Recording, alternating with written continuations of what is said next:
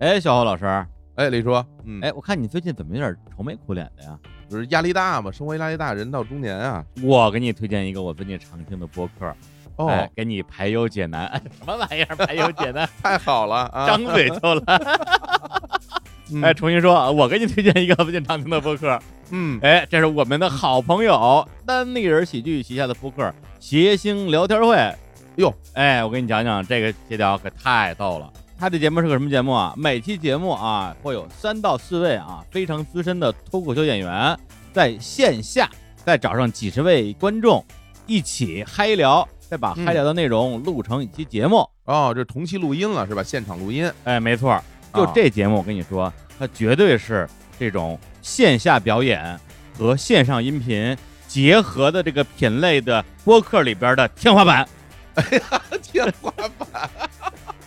那那我而想问问啊， 啊这个单口喜剧的天花板，那位老师有没有参与这个录制、啊必？须参与啊！哎太好了啊！单立人喜剧旗下演员啊，周奇墨、周天王啊，周天王啊天，OG 天 OG，啊天花板之王。哎，还有哎，我们的老朋友啊，唱《大学自习室》的郝宇、小鹿、六兽，哎，嗯都是这个节目的常驻主播。哎，另外当然还有我们的好朋友石老板儿，哎呀，老板，这个、我跟你说，啊，就是前段时间我一朋友给我发微信说：“嗯李叔，我向你道歉，我向你哦认错。自打二零一三年你第一次把石老板带进播客开始，我就说他不好笑，整整说了七年嗯啊。他演出还是很好笑的，但是他在播客里实在不好笑。今天我跟你说，我错了，他太好笑了。哎呦，那是不是就听了咱们这个谐星聊天会了？对，所以如果你想看到好笑的石老板，一定要打开新聊天会。哎呦，那我得问个问题啊，这个哎谐星聊天会，他们这个每期的节目啊，是有嗯这个就是一个主题的嘛？大家围绕一个话题来聊。啊，对对对，每次都有主题啊。嗯这次比如说聊喝酒，下次聊看电影，假期、熊孩子，围绕一个主题，台上台下各自贡献故事啊，把这个播客和脱口秀的这种魅力结合在一起。太好了，那我这马上就要听了，那你得赶紧告诉我这个收听平台啊。收听哎，方式我这儿有一个。二维码啊，这个哎，哇塞！我现在就扫去吧。 音频节目里给大家展示二维码这种行为 啊，嗯哎，嗯喜马拉雅、网易云、小宇宙等各大音频平台搜索“谐星聊天会”啊，诙谐的谐，明星的星，谐星聊天会，你去试一试啊。谁也不能保证开心一辈子，但是它能让你开心一会子。哎呀，太好了！行，我现在马上我就听去了啊，拜拜拜拜了您那。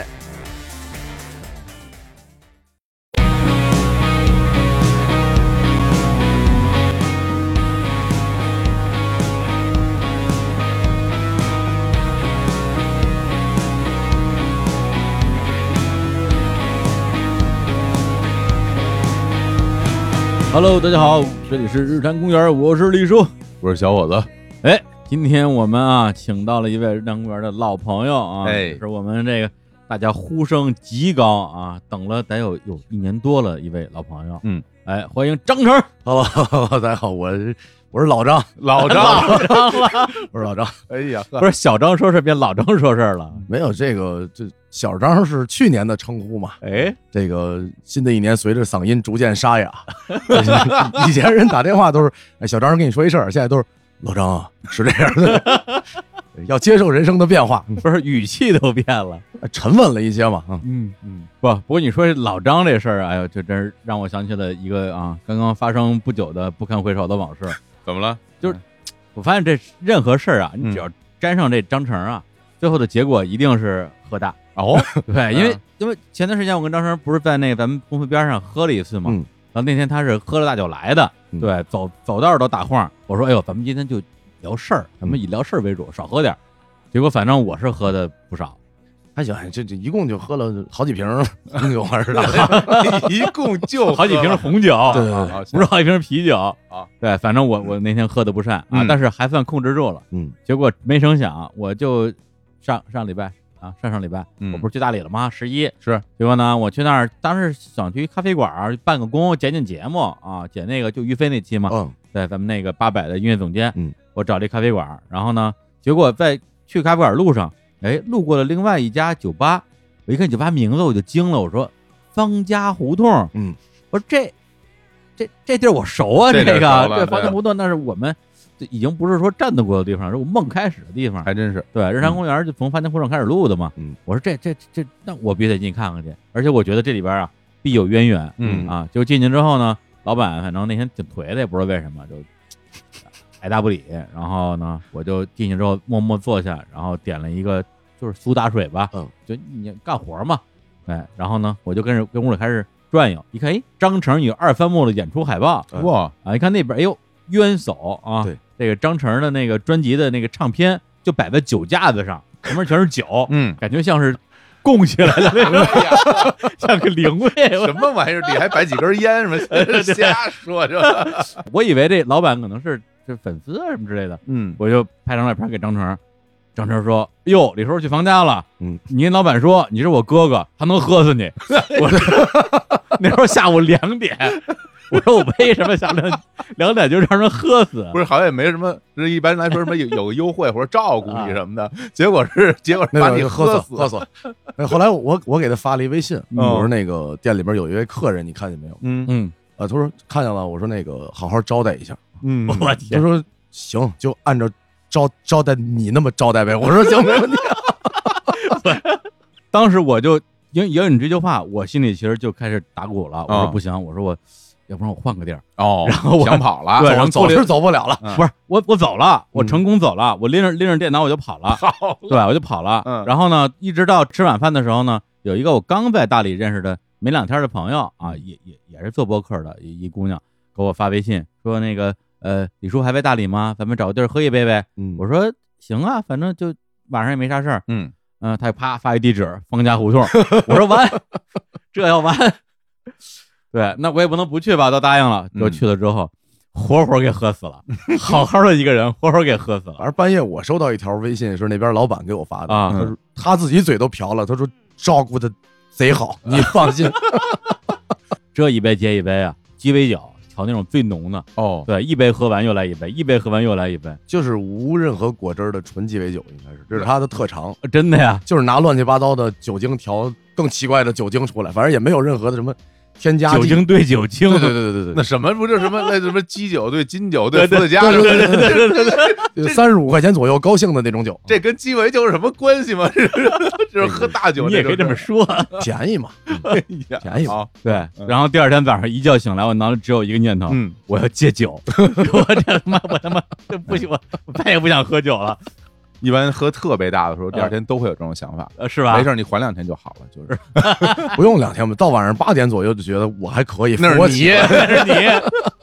哎呦，张成好久不见啊！这一年多真是发生了不少事儿，是啊。遥记得张成第一次来日坛的时候啊，正赶上当时他这个参演啊，嗯而且是这个主演之一，的电影《八百》马上就要上映，是当时意气风发，说：“哎呦，大家就等好吧！”对对对对，呀，我们也特别期待。是，结果第二次来的时候就已经颓了，对了，啊，就说哎呀，这事儿吧，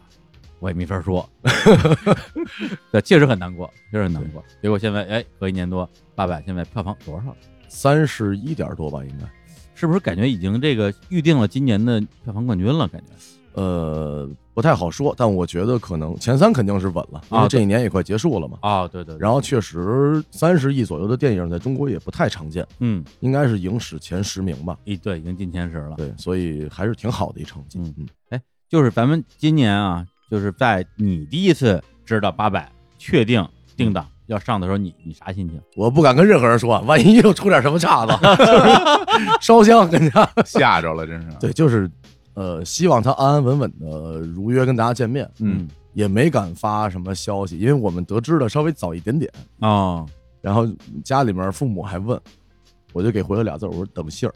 嗯，确实是不知道会不会再有什么时间上调整。嗯，对，今年也比较特殊嘛，因为前半年影院也没有开业，对然后整个的排档什么的都比较不稳定。嗯但当时其实心里面就感觉已经放了二踢脚了，就是觉得终于终于啊，嗯，我确实演了，我没骗你们，你们自己去看。嗯，对，当时就觉得嗯，终于来了。对，但是你不敢说的心情，我特能理解。对，因为今年几月份儿，啊五六月份儿，当时你发了个微博，你嗯，之前不是演一电视剧吗？ 对，对对，叫什么来着？国家行动，国家哎行动，，也是发了个微博说，哎呀，这戏终于要上了。对，四年前嘛，对啊，放鞭炮了。嗯，然后呢？然后就。当天晚上就去找导演喝酒了啊然后大家就在一块儿鼓励拥抱，然后不容易，哎呀，小张辛苦了。嗯，然后走酒醒，第二天撤档了。 我就哎我就看导演，演发了个微博，说要去望京卖 DVD。确实也没办法，就影视行业这个确实时间上嗯是会有调整。嗯拍摄完了以后，我们就就就只能等。嗯，就很多的变数。对，而且那个戏上次你好像也提过一次，是你这两年演的，你自己觉得挺好的所发挥的比较比比较优秀吧。嗯嗯嗯，甭管怎么说啊，咱们这八百啊，这个好事多磨，是时隔一年，现在终于是上了，而且取得了这么好的成绩。嗯对，本来我就像我跟活总，我们俩应该按理说是应该是第一时间啊对去现场支持，对啊结果也是前段时间就各种破事儿赶一块儿了，嗯，对，导致看的挺晚，嗯对，但是呢，去之前我就给自己定了一个任务，我一定要找到张成， 因为有太多的人看完之后说，对嗯，戏不错，就是没找着张成对，太黑了嘛。啊我妈当时给我发微信来着，说啊，说儿子，电影真好看，不太能找着你啊。我是靠声音找，因为确嗯实，八百整个色调现在也跟大家见面了，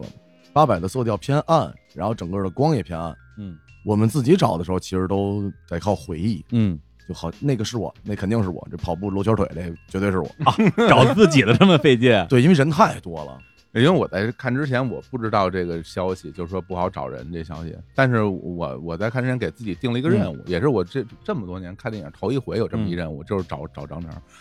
哎就是因为因为因为我就想看看他的里边有多少镜头啊，他的表演怎么样。那说实话，的确挺费劲的。嗯就是，而且就是有的时候我找人找的我都有点儿这个忽略剧情了，嗯人那边正演着呢，我看我说那后哪个是张那成？后边那几个里边溜达的有没有张成，我看看。所以确实这 啊个嗯好哥们儿去看也会找，嗯因为我也是，呃，算是第一回这么大体量的电影跟大家见面嘛，嗯所以同学什么去看的时候也会找说，哎，嗯哪个是你？嗯，后来中间剧情就可能就忘了。对在这里推荐大家还是好好看电影。不是这种想找的心情，其实特别容易理解啊。嗯对对，咱不是找乐儿去了，而是说之前也有很多的电影演员，后来在线下可能因为我做记者嘛，嗯有些接触，哎，大家你说认识也算认识，但张成是第一个我认识的人拍了电影，嗯这是反过来的，哎而且这这我哥们儿，哎我哥们儿上电影院了，就是我们认识的时候电影还没还没放，对，哎对，所以有这样的心情。然后，但是我觉得一上来我我找他特别特别好找，哎，是因为他上来说那句台词跟咱跟在咱们节目里说那台词是一样的。啊，对是，我是什么呃十应到多少人，实到多少人，什对么什么汇报完毕，就那句台词，我一听，哎，张成是吧？ 学的学的第一句湖南话，嗯，说的时候压力很大。当时嗯拍的时候，第一条，因为我我没有这个长沙体系的亲人，嗯嗯就只能纯靠学。嗯学呢，自己还把那个东西标成韵律，就是 flow 啊 flow。然后嗯，这个东西的恶果是啥呢？是你说忘了一句错一个字儿，这一句就全乱了。哦，拍第一条的时候，我就过去就跟那个杜淳报告嘛，嗯我提前连脏累性捡了八刀，神桑七阵，沿途搜龙狗不逃兵死老人，一一一直在那儿默戏，可有信心了，觉得说的太好了，没问题。嗯结果一一上去那仓库上，刚一敬完礼， 忘了嗯，吉星连死 老人，整个仓库特别安静。对，然后所以对那个记忆特别犹新，嗯也是我应该是第一次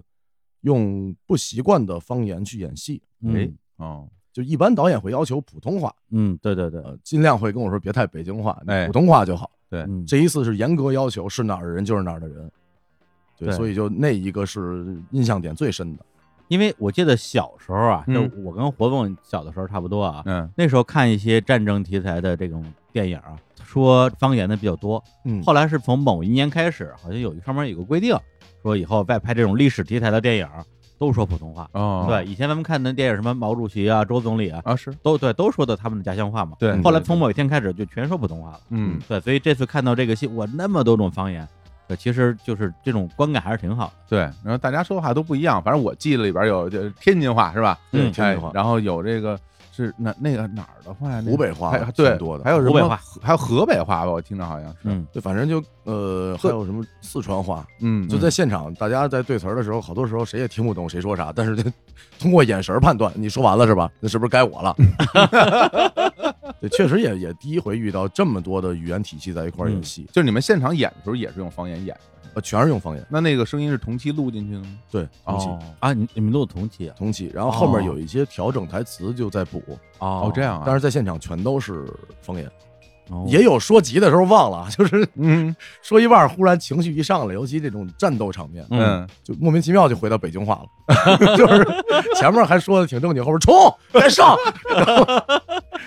但是在那会儿就已经顾不得了，哎，嗯，然啊后对，还没说呢，还得演那角色哦，名对，儿哎，名对对儿，对，雷熊嘛，啊雷雷熊，熊雷雷熊熊，嗯对我最开始找他就是靠那名名字来找，嗯，对，然后就是那个就杜淳演那个谢团长嘛，嗯美飞说雷熊，嗯，上来一人，嗯哇哇啊，这长这么大个长儿，成黑滚隆咚的，对对对对对，看不 太清楚， 上来一粒儿芝麻，对，而且后来我看网上有有有人说说那个雷熊好像不应该是湖南人，有这种说法，你看见了吗？呃，因为我们之前学习过，嗯哦就是确实是哦，我们我们说的方言都是尽量严谨的去这个还原的，嗯嗯嗯呃，因为那个正好有一个四行仓库博物馆嘛，现在也变成了一个挺红火的地点了。嗯，哎我们那会儿学习去的时候都没人，就是大概一天能有个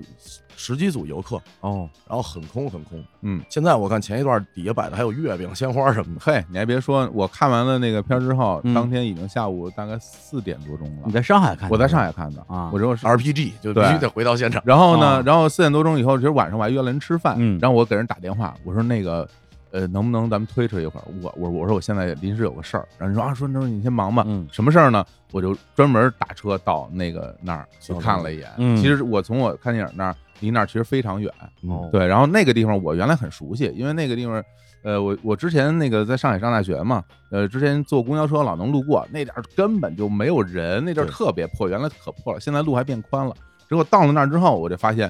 就是最后那个电影最后镜头里边儿那嗯全是弹孔的那个，对现在的实四际行仓库呢对，实景拍摄就是一模一样，哇，弄得我还挺挺激动，嗯我然后我就往前走，好多人在那儿，那时候就已经天色将晚了，嗯非常多人在那儿在那儿参观拍照什么的。然后的确在下面那有一个台阶上摆了鲜花，然后烟，嗯最多就是烟。哦，就是别的地对方就可能是那个千源老师的那一段的那个内容嘛，对对烟对因为对里边涉及到这个，个抽烟的内容，所以下嗯底下摆了好多好多烟啊，嗯然后还有那个还有吃的嗯，还有什么虾条什么的，对嗯对反各种正各样的，对，各种各样的吃的都摆在那儿，感觉哇，这个这电影真还是挺红的，然后这么多人来，嗯感觉像是给大家这个投放战略物资的那种，是是是，有点那一感觉。有一个特别有意思的故事，就是我刚到上海去嗯，参观这个博物馆的时候，嗯嗯我打车去的嘛，因为像我这个级别的演员也不可能有专车，嗯然后就嗨，当时那个师傅就说：“您好，那个四行仓库是吧？”嗯说这是个什么地方？嗯师傅还是上海人。啊，我当时觉得为什么不知道呢？就是，呃，也许这个历史确实是这两年慢慢的大家才了解到对，但作为本地人，我觉得会知道有这么一个地方。嗯就比如像我们在北京生活，各个地方我们可能没有都特了解故事，但大概知道它怎么读。对，但是好像他们就不太知道。呃，这一次八百之后呢，就越来越多的人了解到了这些历史，我觉得是一件非常好的事情。嗯嗯，其实按理说就是你演这角色啊，呃，如果只要这光啊稍微亮一点，嗯其实会比较好认，嗯因为你脸上有那个疤，嗯，对，这个处理是本来就是说从史实出发的，还是怎么着？呃，这个应该还是电影的本身的设计吧，嗯就是拍摄角度来讲，因为当年的我看着跟现在也不是特一样，就是可嗯能还需要更、更坚毅、更凶狠一点的感觉，更像军人。嗯对那个造型从设计上能帮助我，因为那会儿二十多岁嘛，嗯有的时候看人的眼神还是那种懵懂无知的那种少年，嗯就是确实是当时我也觉得那个东西给我帮助特大，嗯嗯就他会给我一个内心的一个建设，就让我觉得我是一个真实存在在那儿的一个比较英勇的一个军人。那你哦这疤是每天拍戏之前都再画一遍对，每天大概是两个小时左右，啊？就那一到八，啊，缓那么长时间。嗯，所以要很早出工嘛。嗯哦，就是雷雄这个人本身啊，就是在历史上其实是一个挺重要的角色。嗯，对，因为我后来我也查了好多这个历史，关于这个四行仓库这个团，嗯他们后来的一些事迹，嗯而且他们后来因为是最后进了租界嘛，进了租界时候之后其实是给关起来了。嗯，关了好几年，嗯然后后来呢，那个日本人就占领了上海之后，把这帮人全给当成那种劳工，就流放嘛。流放到全世界各地去对当苦力，对然后有的人呢可能就客死异乡了，嗯，还有的人在路上就逃跑了，对对，那在这过程之中，雷雄其实是一个挺重要的一个人，对他甚至是带着一队人逃跑了，而且后来好像好像是这个，在谢晋元儿去世了之后，是雷雄做的代理团长。对，嗯，对，但是这个人在这个戏里边儿，我看到的部分好像没有给人留下特别多的人物的性格的印象，对对，或者说用一句行话来讲，就是武戏比较多，嗯，没啥文戏，对，对，就这也是大家记不住你的一个其中一个原因。这确实也没办法，因为本嗯来有一部分的文戏是由于节奏也好，或者电影本身的需求也好，然后被嗯剪掉，呃，所以少了一些关于这个人性格勾勒的部分吧。嗯，但是，呃对战争场面是比较多的是，因为机枪连本身就是冲在第一线的，算是仓库里面的一个最强战力。嗯，但是中间还其实还有我弹钢琴的戏，是虎哥专门为我加的，哦，然后那个曲子还呃练了好几天，反正很遗憾吧。但是过程留下了，网上有一些花絮什么的，里面还有，所以可能大家在看到一部分角色的时候，会觉得不光是雷雄，也许其他人实际上也觉得可能少一些线索，对对对，然后就可能人物组织起来会前后有一些不连贯。但是没办法，电影的体量就是两个多小时，已经是挺长的了。嗯，就甚至再长一点，我觉得中间就得安排大家休息一会儿，喝口水，上个厕所，抽根烟，要不然就没法潜下心去啊看看。下半场了，就在对，就其实有人提过这个建议，就是电影要不要分上下半场？在印度就会有这种对，中间休息十五分钟，对但其实如果场次，比如说一个电影四个小时，一天就排不了几场嘛，其嗯实也算是一个小的损失。对我就觉得很亏啊，因为你在这电影里边的其实戏份并不少，对台词儿也挺多，我当时跟我哥们儿开玩笑嘛，我说你如果再去刷的话，你就记住我这个嗓音，你从头看，你会觉得我一直在你耳边说“我在这儿，我在这儿”对。就大概有六十一场戏，当时拿到剧本的时候，啊，哦，八百一共的完整剧本好像是一百多场戏，我去，所以其实戏挺多的，嗯，只不过是大多时候是以一个用虎哥来说是形态，就是我们在演这个真实的仓库里面所需要的形态。嗯不是每个人都非得出现在镜头前，然后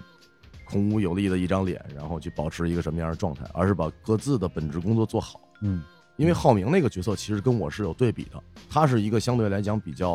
温柔的一俞个浩人，明我也没找着，哪个是俞浩明啊？戴眼镜嘛，戴眼镜嘛。对啊然后我们俩其实有一些文戏上的东西，之前啊，就是所谓的在同样都是军人的情况下，对战争的视角可能不一样。哦，所以就有对比，就能看出。所以俞灏明也没看出来嘛，对一拿掉两败俱伤。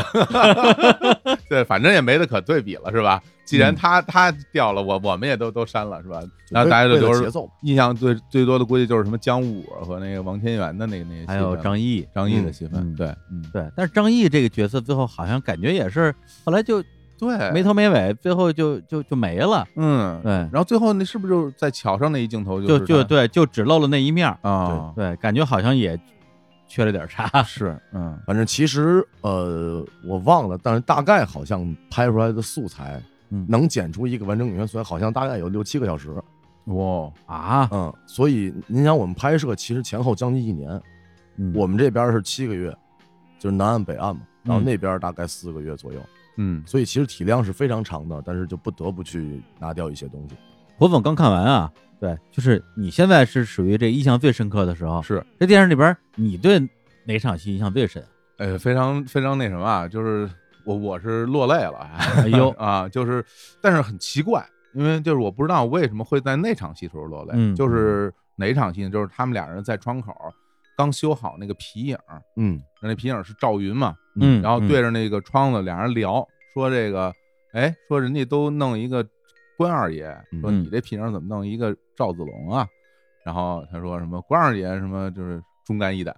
但是这赵子龙身上还扛着一国家呢。嗯，然后听我就看到那儿的时候，我就咵眼泪我就下来了。但是我我我并没有说得到了就是情绪上的多大的冲击。嗯我觉得可能不是单单的那一组镜头让我有这样的反应，嗯很可能是之前那些的积累到到这个时候，它变成了一个。嗯它忽然间静下来了，因为之前一直都特别紧张，对然后大家都马上我操，明儿就死了，所有的都是那样的一个状态。嗯，然后忽然之间，在大家都知道自己肯定也活不了的状态下，中间有这么一个一场一个一个小插曲，嗯在那一刻好像没有战争了，那一刻就是一一道阳光打进来，俩人在窗口聊天儿，嗯还还聊这皮影儿这东西，然后俩人说那那场戏我印象特别深，然后当时我就哎呀，感觉就是抹抹眼泪什么的。 对，对，其实呃，皮影那场戏我们都在仓库里，嗯，这就是咱们刚才聊的嘛，就是还有没声，我也在仓库里的时 候呢，对，镜头在那镜头儿。外是你啊，嗯，对，其实基本拍摄的时候，大家就是都都在，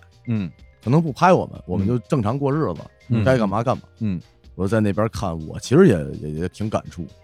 因为他们还能说说台词， 我这嗨 对，就是嗯能能静下来去说一些事儿，嗯然后再加上其实当时拍那个时候已经拍摄过了三四个月了，哦，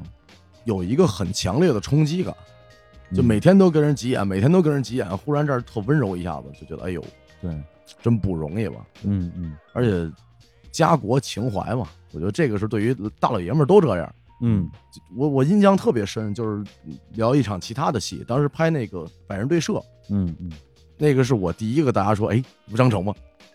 就是拿着枪入画，然后跟跟他们对着射击。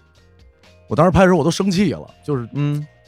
我平时是一个就是在现在这个时代里，我觉得还挺喜欢看个动画片啊，然后看个漫画什么的。嗯对日本文化，我觉得还是偶尔挺喜欢的。哦，但在那一瞬间，当他们扛着枪冲过来，给我气毁 了。我说你干嘛呢？这是我们家，就嗯就真的就是那口气一下就顶上来了。是是是，这个就是最强烈的冲击感。对，所谓我们有多喜欢这个国家，真的放到那个环境里，一下就感受到。 对，因为在这种和平的生活的时候，大家可能没有那么强烈的感觉，嗯对，但是在那样一个历史的大背景之下，然后面对这种敌人的侵略，对对，我觉得但凡是有点血性的人，那时候肯定很多人都会做出这样的选择。对，其实因为呃，八百几乎所有的日本演员，就是演日本军的演员，就是真的日本人嘛。嗯，对，中文说的也也挺好，在在应该在中国工作也不少，嗯生活中人也挺好的。嗯，但是这关系也挺好，但是那会儿就是搓火，你知道吗气毁了，给他一通嚷嚷。完事儿我过去道个歉，我说刚才可能态度不太好，你别往心里去。这确实嗯也是没想到能在那个情况下变成这么一情绪。对对对对，然后因为现场的视角跟大家不一样，嗯嗯就刚才火总说那场戏，其实嗯，其实是整整个仓库的人在看这两个人在这儿聊天儿。哇，哦，镜头背后的那个是更大的一个画面，然后他们俩就在那个地方，镜头聚焦于那儿，然后其实所有人都在背后，嗯嗯就真正八百的拍摄很难得的过程是这个，嗯不拍人也在，哦，就是一直要要形态形态，明白明白，嗯，而且这个大家你说该干嘛干嘛，不是说跟那儿打扑克，对对，就是这个玩手机，呃而是玩手机肯定不行，但是有打扑克的，嗯，他就是在，比如就是战争休息时候，就是俩人打打扑克，啊，然后也就是说他是在作为这个电影里的角色该干嘛干嘛，对对对，而就不是。作为演员这个人在对，干您嘛不干嘛。能那边演着皮影戏，你知道掏一 Switch 就特别不合适。其实就是配合两个演员更好的进入到这个明环境白里，明白，对，他也哪怕一一扭脸儿，然后看那边有一个人可能在那儿给写家书啊什么的，嗯对对会给演员这个本身生理上的一个刺激。嗯，它会形成一个整体的一个氛围，一个一个一个场吧。对对，刚才 Switch 那个说出来，可能大家都觉觉得有点有点荒唐，但实际上如果是拍那些比较娱乐化的，比如说古装戏啊之类的，其实剧组就这样。我就在在现场见过好多玩 Switch 的，还联机。对呀、就是现在没我的戏，我我还跟这候着我干嘛呢？嗯对对我我我观摩学习嘛，也对是我我还不如打会儿游戏。嗯其实这东西就是老是说呀，学习学习嗯啊，在现场学习学习啊。哎，就人下班都有放松的时候，也不能天天学习，嗯所以就不拍的时候，确实现场就会放松一些。对但八百不敢，嗯嗯就真的不敢，嗯嗯，而且经常拍的时候都不知道机器在哪儿。哦， 你你就生怕忽然导演一看回放的时候说停，说老张你那个 Switch 是什么情况？ 现场手机都不带，哦，不敢带，就是嗯哪儿都不能穿帮，哦，对点烟都是用火柴，哦打啊火机都不敢带，是是是对，比较严谨，比较严谨。是是，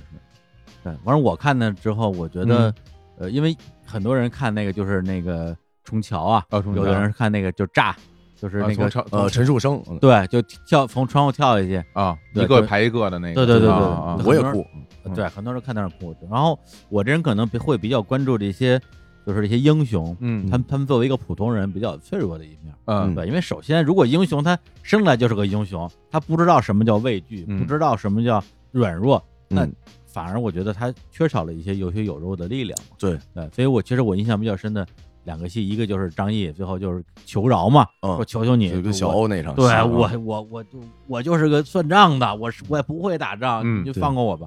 对，还有一个就是那个呃姜武啊，跟王千源两个人最哦后就是抽烟那段，嗯啊，那段特别送好你一程啊送你一送你，你一程，嗯然后你你给我讲讲什么感受？什？么感受啊？哦 哎呀，这听得我其实挺难过的，因为我其实看有就些评论里边会说，会说，哎呀，说说这个是吧？这都是战争英雄，你、嗯你这样是不是有点丑化他们的形象？我觉得不是都是老百这不是姓胡，扯吗？这多真实对啊！多其实真实其啊实真的，作为多好他们来讲，就是呃，就是老铁和杨拐这两个人，嗯，杨拐是一个那么坚毅的一个人，对嗯甚至有点儿暴躁的一个人。对，当他忽然一一柔软的时候，谁也受不了，嗯，而且很正常。一个人要走到生死的尽头了嗯，我这我这辈子我还没碰过姑娘呢，嗯，我咨询一下，好吧？我不是说， 我咨询一下，了解了解。对我想象一下，想完了我他妈就死了，对，就嗯就所以很正常。就对这个东西放到这儿看，他一点儿都不会觉得不对，或对，对者说对就是所谓的一些人说低级，嗯，就我觉得这种事儿一点儿都不低级。嗯他其实人性才是最最高级的东西。对对对，嗯嗯，我觉得有一天要是我要是这个情况，我也咨询咨询， 我可能还打电话咨询咨询，哎还打电话又穿帮了，打电话打咨询电话咨询。咨询咨询。然后在前面那个就是、嗯呃毅哥那场戏，嗯，一个和小欧那场戏，当时虎哥在现场就落泪了，哦，就是在监视器前面感受到了很强烈的那个情绪传过来的东西。嗯嗯嗯，然后好是不骗人的，真的演员的好真的是不光通过光影的帮助，他自己往那儿一待，嗯，他就是好。对，所以所以大家看完作品以后也都说这场戏特别感人什么的，因为传递出来那个东西特别动人。是。嗯，因为这部戏它本身是一个大群像嘛，对里边有好多的像刚才提到这些老戏骨，嗯，对，一个个的，对你自己在这个戏里边，你自己最喜欢的戏是哪场戏，或者是哪个演员的表演？呃，最喜欢的演员的表演嘛，嗯其实分不太开，因为啊一哥、五哥、倩儿哥在我这儿看来是，就是我不从事这份职业，我也最喜欢的演员之一。嗯嗯，然后我又身临其境的，从他们军训到读剧本儿，我都在。后哦，我读了一轮剧本儿，我也军了一轮训了，然后大家就休整准备开机，然后各位老师来了，我就又陪着读了一轮，然后感受到那个人格魅力。嗯嗯嗯后来去拍，在现场看到每一个人做的确实是，就年轻演员会有一个心高气傲，觉得嗯我就差点机会，真的，你你给我一机会，你看我整的好着呢。嗯嗯，等你一看，他们说、嗯、整不了，整不了，确实老师厉害厉害，大哥错了错了。嗯那你说就是因为大家经常会讲这个谁谁谁演技炸裂什么之类的，我就在想，就是说你你作为自己作为一个演员，你在现场看那些前辈啊这些老戏骨表演的时候，这个差距到底在哪儿啊？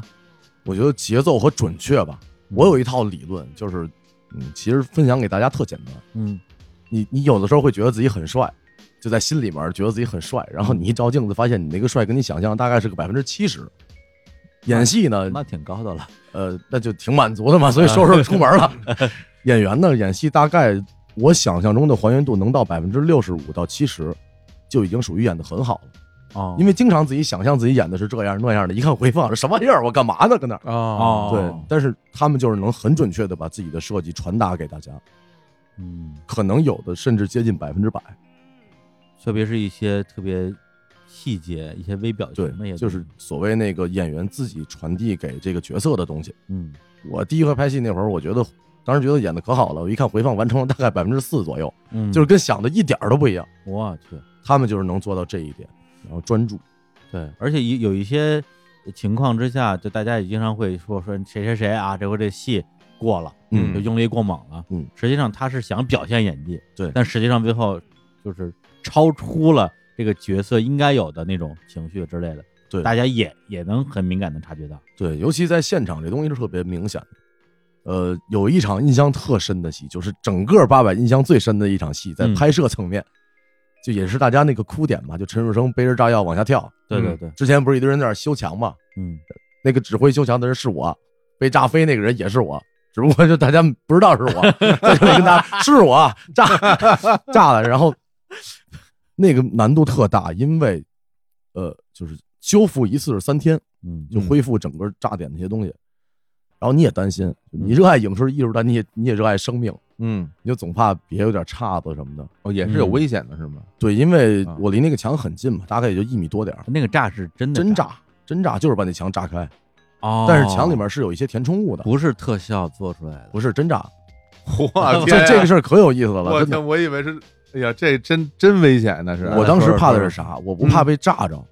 我怕炸完以后墙里那砖给我炫死，就是哦因为你没法控制每块砖往哪儿飞。嗯不是砖也是真砖啊？中间有一部分填充物，哦其他的都是那是一那是一个真实建造的一个仓库嘛，天哪！所以就真砖。啊，本来都没啥事儿，拍之前我已经做了三天的心理建设了，因为排练啥的嘛。嗯，我说没问题，成，就这一场戏你就成了，兄弟， 哪怕受点伤，咱就为了职业生涯。嗯，结果要拍之前，执行导演回来过人跟我说说，说张成，咱俩是不是没照过相啊？我我说这是什么意思呀，兄弟？然后拍了拍我就走了，然后千元哥在远处整理衣衣服，嗯戏服啊服化道大家整理，我在那儿就看着大家修墙。嗯当时想，我说应该没事儿逗我呢吧。嗯，那好，来，先生准备，哎，准备。忽然看见摄影机离我，呃，我离墙一米多，嗯摄影机离我两米。哦，喊完准备之后，忽然不知道从哪儿窜出了十个左右拿防爆盾牌的人，挡在了摄影机前面。 我去，我说这又是什么意思呀？怕你伤害到摄影机 啊。对，然后关键是我那场戏难度还挺大的，因为是个移镜，嗯嗯我要被炸飞到指定的点，嗯，就是落在镜前，哦，一点儿不能差，因为焦点都对好了。问题是你是被炸飞的呀，嗯，你如何能对啊准，确判断自己的落点呢？有一点牵引，就威牙。哦？然后如果不准的话，就爬过去。 所以大家现在看到那个画面，啊，你会发现我在慢慢的向前蠕动，哦那个是在找焦点，就是差了一点点，啊，然后被拉过拉飞嘛，拉飞完了以后自己再往前爬，哦啊爬到镜前，然后千儿哥入画，然后看了看底下一个坚毅的帅气的表情，嗯，然后我就在底下爬，我觉得听完这之后，大家得再看一遍，嗯，对，把这这场戏好好看一下。真对，是真的就是这场戏我自己看的我都挺感动， 我天那那你那飞是真的是是不是真炸飞吧？是被被拉飞了吧？拉菲，拉哦飞啊就真炸飞你还受得了？拉菲听着挺好喝的，好啊像拉菲， 张张成拉菲是 吧？对，然后呃呃，其实当时我有担心过被炸，嗯被炸的很厉害什么嗯的，就是不怕受伤，但是因为仓库里面嗯就相当于把一个鞭炮扔到井盖里面那个那个明白洞里明白面啊声儿特大，啊哦然后不能有那种自然反应的那种东西，啊因为军人嘛，他他很习惯这个事儿了，哦，对对对不，能一炸自己一缩脖儿哎就就感觉特别丢人，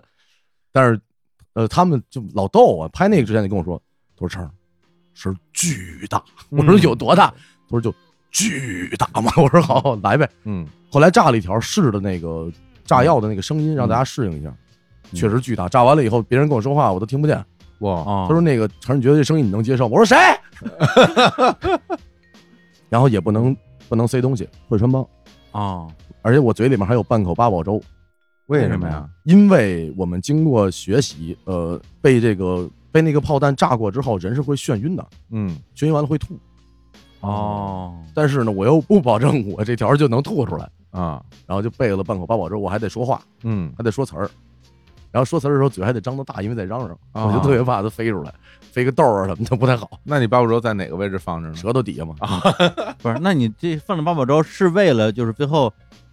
能够让大家觉得你这个角色确实被炸吐了，嗯，对，就是在画面里面表现给大家的，要是最真实的战争状态，嗯所以就含着八宝粥，然后指挥，然后其实。最难战胜的是啥？是你知道三秒钟之后这儿就要爆炸了，但你嗯不能看它，哦嗯心里边还不能有那种反应，就是呀呀呀，你就得看着边上，忽然一扭头就被炸飞。嗯哦那三秒钟感觉感觉像过了一万年，就是怎么还不炸呀，大哥？你赶紧给我炸死算球了。 拍了两遍一共，哦第一遍完了以后，大家都挺满意。嗯我当时觉得呀，挺好，挺好，挺好，过去了这就。嗯，结果好莱坞那个特效老师说，那个墙的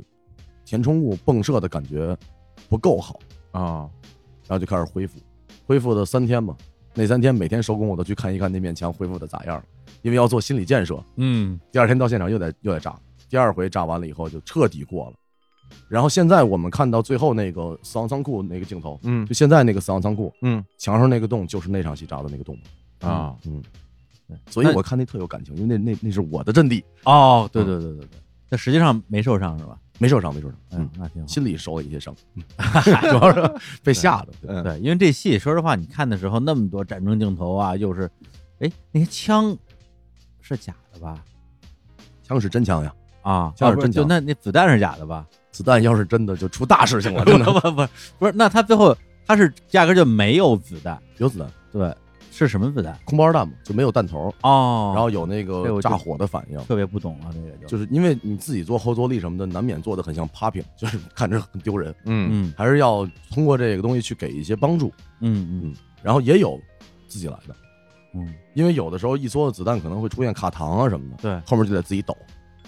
哦，就假装他还对，在，就这就是街舞， 就是这就是街舞，就自己搁那儿抖。其实特别担心的就是这种情况，因为现场配合比较难，嗯，对对对然后因为你自己这段舞没跳好，你耽误了全组的对，拍摄所有。人重拍啊，对，所以就嗯还练习了一下，当时嗯，那整个戏拍下来没有出现什么受伤之类的，没有，非常安全。哎呦，大家有那种小磕小碰很正常嘛，嗯就是动作戏难免的有那种受伤，比如小欧好像是腿磕了一下嘛，啊摔倒，嗯，但是没有那种说因为大家操作失误所造成的这种人员什么的伤病。拍戏其实有时候吧，还还是挺危险的。就嗯俞灏明，对，他之前就拍他那跟那个那个萨琳娜，然后最后整个人都烧成那样了。就爆破肯定会有危险，这没有对啊办法。对，所以当时那防爆盾牌一出来，我特别害怕。对，因为因为看这个拍战争片儿吧，就是我心里边儿之前会觉得啊，反正这个战争场面嘛，嗯然后大家就是呃，好多都是特效是吧？嗯这个安全性上应该也还可以。然后，但是我在看这个电影的时候，我我最担心你知道是什么吗？嗯，我最担心担心那匹马，嗯，哦，就是因为那马真在那儿跑啊，嗯这玩意儿跑起来，你你你要撞着你踢你一脚，那这那弄一大跟头，嗯那就就得受伤也也是精挑细选的。啊。那匹马好像在马界也是属于前几名的人物，呃是哦马务马务马务马马务务啊就是马老师嘛， 那是正经马老师， 马老师马老师训练有素，有的时候走戏比我们都准确。 我天，对那那马真就是他在那个仓库里跑的那个那镜头，真真真的就在那儿跑。啊真的呀，就没有特效，那全是真的。你那谁能控制他呀？马师嘛，啊，马马老师的师傅，马 马老师的师傅老，马老师是吧？就也跟他谈心，我看啊嗯没事就拍着讲讲戏什么的，哦哦还挺厉害的，哎呦哎也不知道讲的什么嘚儿夹子啊什么的。因为因为那个镜头我因为不知道嘛，所以后来那当当他那个镜头转过去，里边有一匹马的时候，我心里边砰的一下，哦，我我就是特感动，因为嗯我就就白马啊是吧，看着就嗯那种那种意气风发。当时我还不知道是跟要跟什么赵云有关联的，哦，后来再跟赵云一关联，那我赵云我偶像啊，赵云，嗯赵云我喜欢呀，是吧其？进其处，七进七出啊，赵云、嗯那个镜头就应该当时切回那个年代的时候，就最后有一个赵云那个长碗坡那镜头，对啊对对对，我还想等着赵云真的冲进，然后开开杀呢，啊最后他也没有真的大开杀戒什么对，就是一个意象的嘛。啊，因为马那个出现的时候，确实，因为它嗯非常符合这关虎导演的啊嗯这个风格，嗯对，是吧？老炮儿里边能一鸵鸟，鸵这鸟回是嗯弄了一马，对，而且就是刚刚你说的这个，是吧？就怎么样去跟那个马老师交流啊？马老师，马老师啊，就跟电影里边说的不是一样吗？嗯是吧？就是你不懂马的人，你跟他没根根本根本就没法相处。嗯懂马的人，你一靠近他，他就听你的话。嗯，对，后来那个小湖北和右浩他俩不是有很多跟那个马的戏嘛，是嗯嗯他们就之前提前了很久去跟那个马马哥去沟通，哦就没事儿就去哦，熟悉熟对悉。对对对对，对，因为我也不确定马是靠味道还是靠靠感官去去熟悉一个人，嗯嗯但反正不停的接触肯定是没错儿。反正马老师，我俩很遗憾没有什么对手戏，希望下次有机会合作吧。电影里面还有一个角色，我觉得他那角色吧，其实，呃，从观众角度来讲，挺占便宜的，嗯戏份不多，呃印象深刻。刀子嘛，对呀、啊，九霄，对，九霄，对吧他其实其实一共没没有没有几场戏，但是他那本身就是人也精神人家以智取胜嘛，啊，对走量的，啊，然后那发型也比较独特，对，然后又是那么一场英雄戏，对嗯对，就是看完之后好多人特喜欢的，好像九霄老师最近好像火了火了，火了是吧？火了，对，啊你看看人家，我们俩一 公司的。九霄今年 才来的，哎呃，就是确实演的很好，嗯，九霄那个确实做的演的特别到位，就整个那个气质，特别对，主要长得帅吧，那头发什么的，中国小栗旬嘛，说是嗯哦呦，哎，是有点像哎，非常帅啊，啊而且最后最后那个什么。呃，英雄的那种气势对是吧？然后又有点痞劲儿，对有点对痞对劲儿对啊，那谁对不喜欢从呀？小跑得快，对啊，对从小跑得快，然后最后还扔那个电话线什么的。对，你看你们这记忆点啊真的，我没什么事儿，我就先回了，好吧？完了，不好意思啊，不好意思， 哎呀，这个人生啊是有很多岔路口的。没有没有，那个那个砸墙那就是你吗？是吧？我看出来一一背影儿，我都认出你了，对，砸是墙我是我，嗯啊对啊，爆那破是中吧中间有段洗澡的戏，那么多屁股我还找你的呢，没有我的。没找着，有他屁股你也不见得认出来。啊那 对，也这要是哎，你们这酒喝的有多大呀？ 裸喝，裸，半裸啊，半裸，上半身都穿的整整齐齐的。那然后就下来，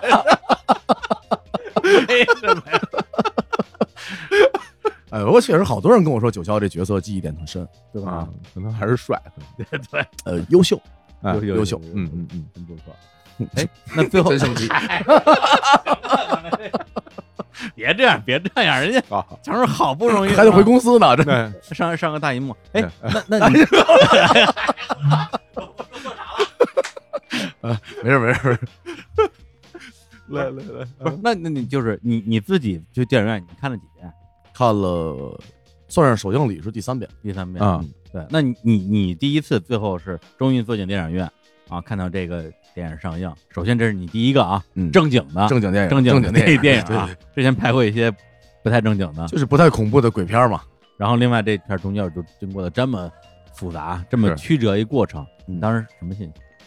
其实已经有点平静了。嗯哦，最激动、最意气风发那会儿是第一次来日坛嘛，嗯，啊当时觉得嘿挺火呗，两位主播老 师，哎管那时候电影院没事儿看看去，这这这这嘴都那样了，对必须得从下巴把手指头一伸。对对对对，我就是张成了是吧？成了，嗯，第二期一来不是郑郑， 这次再来就觉得啊、顺其自然吧，嗯，也也自己过了一个阶段，对对，对嗯觉得没有那么大的期许了，嗯就是不是没有希望，而是不是非得这一件事儿是我全部的希望。哎，嗯，嗯嗯，八百也如约跟大家见面了，对。然后真的看到的时候，觉得就是 OK，那这件事儿彻底完成了。对对对，关于这个的工作就到这儿为一个节点。如果日后被人提起来，哎，当年你演那个演的挺好，呃，概率确实不大，但是 会很开心。嗯嗯，嗯，反正作为八百的演员，我的一切工作就结束了。而且你在这个戏里边，除了演员之外，还有另外一个角色，对就是写了这个片片尾曲曲的歌歌词，嗯，这事儿当时怎么促成的呀？呃，当时是也找了很多的老师，金姐和虎哥他们也，包括于飞老师，他们都找了一些优秀的作词老师来尝试。嗯，然后忽然姐姐说让张成试试，哦，因为我有这个我实实际的在那儿待了很久，我有最真切的感情嘛。对对对，我收到通知的时候，大概好像是下午三点十五左右，我在这个朝阳北路的某一辆车上。哎呀，印象真深啊，这个对，然后我没有多长时间，我大概可能只有只有可能十几分钟到二十分钟的时间，给一个大概的一个概念，我要往哪儿写。嗯我就跟那师傅说：“我说师傅，你把车往路边一靠，你就不用管我了，也不要跟我说话，钱我照给。”就在车上，整个人就已经离开车了，就是嗯完全就回到苏州那个现场了，然后嗯想到一幕一幕一幕一幕的事情，特别顺畅的写完了这个歌词，嗯，对比自己的专辑要顺畅很多，就完全就是一气呵成的一个作品。然后他们一看就觉得对，呃，当时姐一看觉得挺好的，然后给那英老师一看，娜姐也非常喜欢，然后虎哥也喜欢，就定下来了。当时得知定下来这件事的时候，其实特别高兴，嗯，嗯，因为学音乐的孩子嘛，对对对，当然这个写歌词 跟学音乐关系也不 大，啊，哎，这这原创歌手、文学词曲素俱佳，对对对，就是觉得能能把自己的一些想法和一些 嗯描述方式带到全世界让大家看一看，嗯是特别骄傲的。尤其对找的又是那么好的老师来唱，不过确实感觉成儿这次来了之后，整个人那个状态啊，呃，本来我以为啊，嗯可能会挺挺兴奋的啊，嗯这哥们带三十个助理，儿 那也不至于，都人都找不着，还带助理呢。 这个呃群众演员的力量也是很大的。对，但是确实感觉人的状态其实是挺平静的，嗯就好像是一个一场大的战役打完了，嗯，然后整个人就对，反正也也没找着，心气儿也完事儿了，顺顺利利完成了吧，嗯最重要的。对于我来讲，哎，那咱不说别的，这个戏上映之后，就这段时间，就是你的这种什么呃拍戏的邀约什么的，会不会多一点？还可以。还可以，但今年也比较特殊，因为嗯今年上半年大家都没工作嘛，对对对，嗯一切配合这个国家的这个防疫，嗯少出门儿，然后下半年才开始有工作，嗯然后正好又赶上八百在上映，所以最近还行。嗯嗯，就稍微有点工作了，啊没太当社会闲散人员。啊，就是但是还没有特别的那种张成儿的感觉。我觉得这事儿可能难了，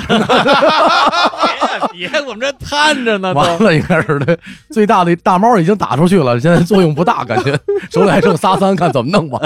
我这还等着呢。我说你，你对，以后就有机会就说，哎，张成，我哥们儿，哎跟你说，你跟他说啊，你你认识我，还能喝死你。哎嗨，我我等这个那呢。这是一定可以的。我觉得啊，以后啊，这个这拍片儿啊，嗯咱都说以后的事儿了，已经。哎哎，不，我就瞎说啊嗯，拍那种啊，就是光线亮堂点儿的哈，这个嗯脸能看清楚点儿的，嗯估计走外的人就认识了，是吧？对就嗯真是八百这片儿，这个这光线有点太暗，的嗯确认人真不好认。是其吧实其实对，确实是嗯我认为这种题材的电影是不会改变演员的，就一下改变演员的生活，嗯，但它会是一非常好的积累。哎对对对，从这儿开始一个新的阶段。是我现在就觉得，我终于敢见着别人说很骄傲，说我是一演员。哎，对对对对哎呦以，前说都是拍戏的，嗯嗯然后这个小时候去 KTV，也不是小时候，这两年也一样。嗯，尤其北京的 KTV，一进门十个人九个都是演员，哦，哦，你就老觉得演员这个没有这么随意，嗯，至少身上没有个三十亿票房的人，嗯，哟哟哟，我跟我没关系 啊，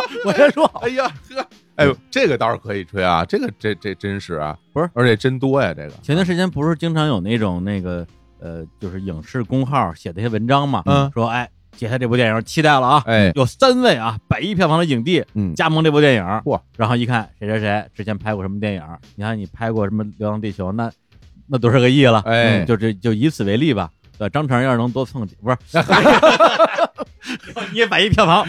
我快了，再努努力，再蹭两个这样的，是吧？哎，确实，这个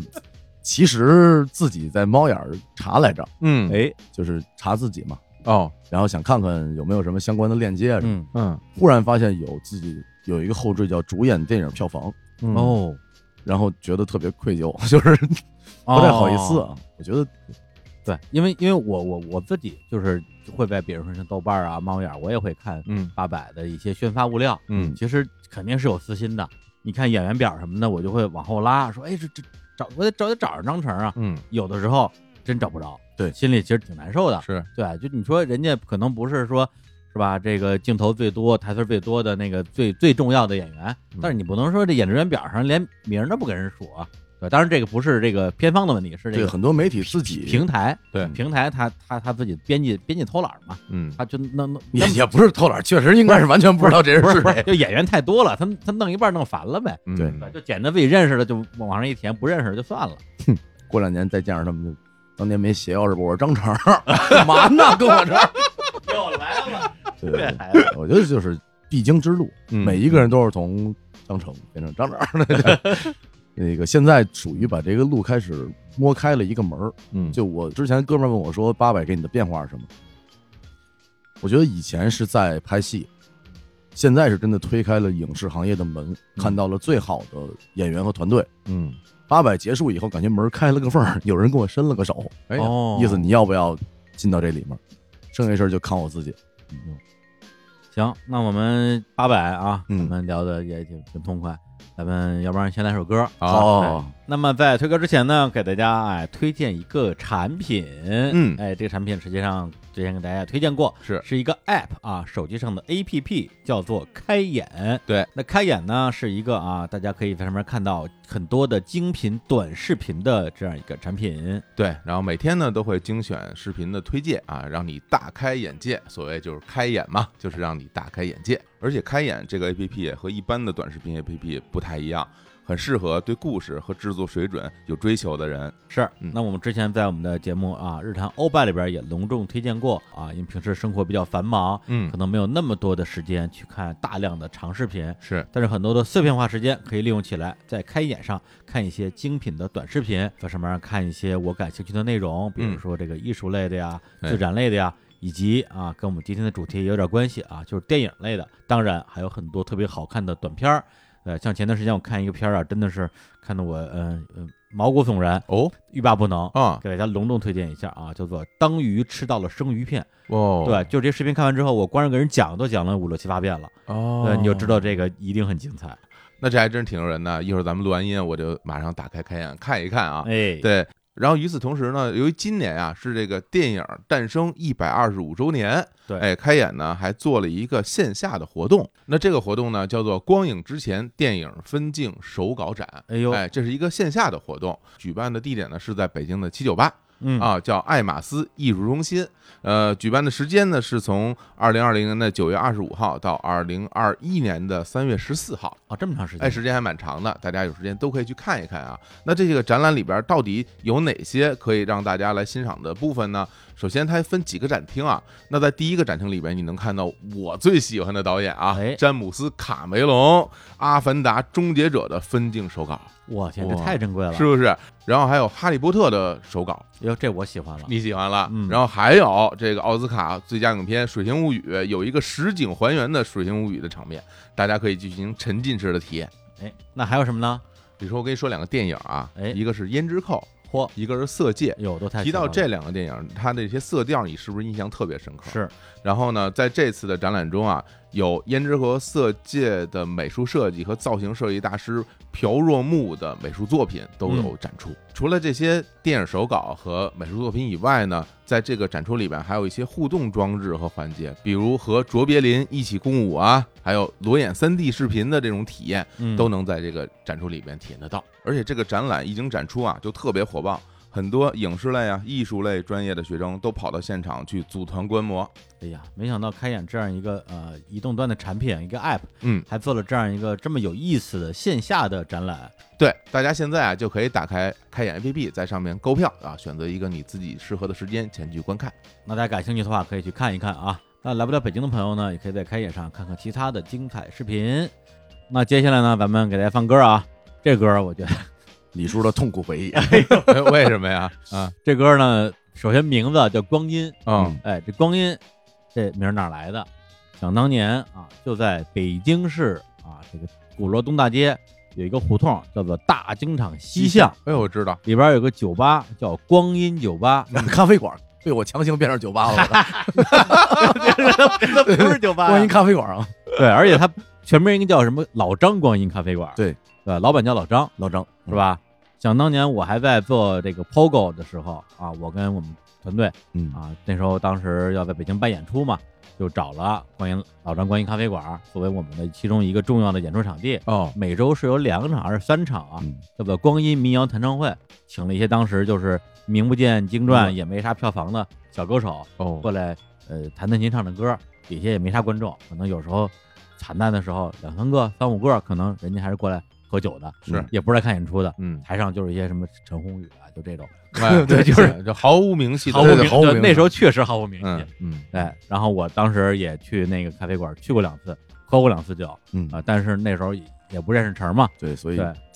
哎活了下来啊，活了下 来。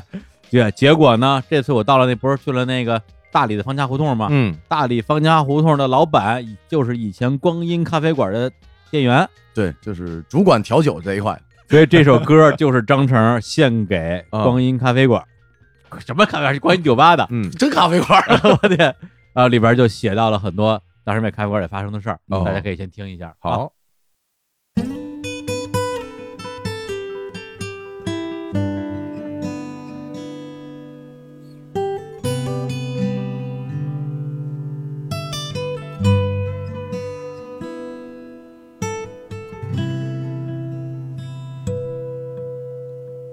忙忙叨叨了一天，其实挺累。下班就去鼓楼喝上两杯。明天一天的工作摆在眼前，推开光阴的门，说来一杯随便。亚伟又在唱着他的青春和梦想。老宋在角落说着诗和远方。翻翻杯里的长岛，晃晃荡荡。老王会告诉你，日子还长。收入还是挺稳，不跌不涨。朋友还是挺多，不念不忘。理想终是理想，不卑不亢。爱情还是挺远，不痛不痒。一些人的青春叫做老张，一些人的青春叫大京城西厢。要喝最棒的酒，就叫一声远方。关于光阴的故事，说来话长。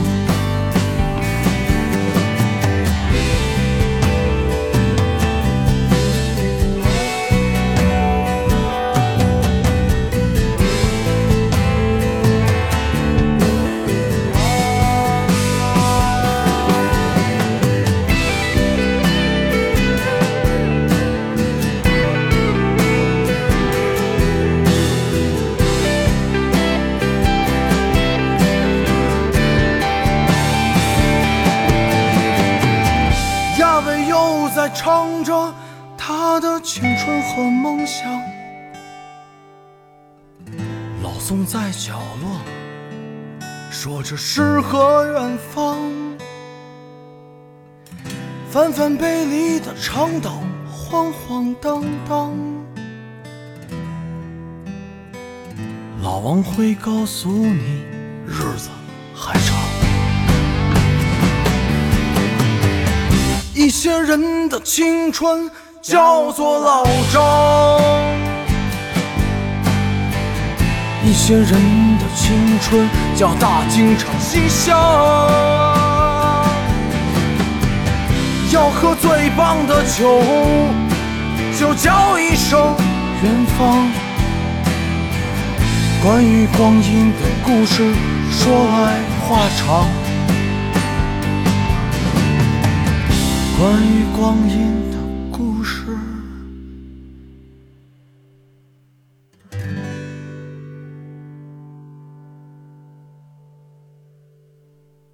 一些人的青春叫做老张，嗯一些人的青春叫大京场西巷。要喝最棒的酒，就叫一声元芳。关于光阴的故事，说来话长。对，首先先解释一下啊，这老张啊，这 不就是对，不是我啊，不是我，真的每回大家都以为是我呢。 哎，不是你，有就那会儿我还是小 张嘛，点小张了啊。这老张是这个光阴咖啡啊，嗯关于咖啡的老老板。板这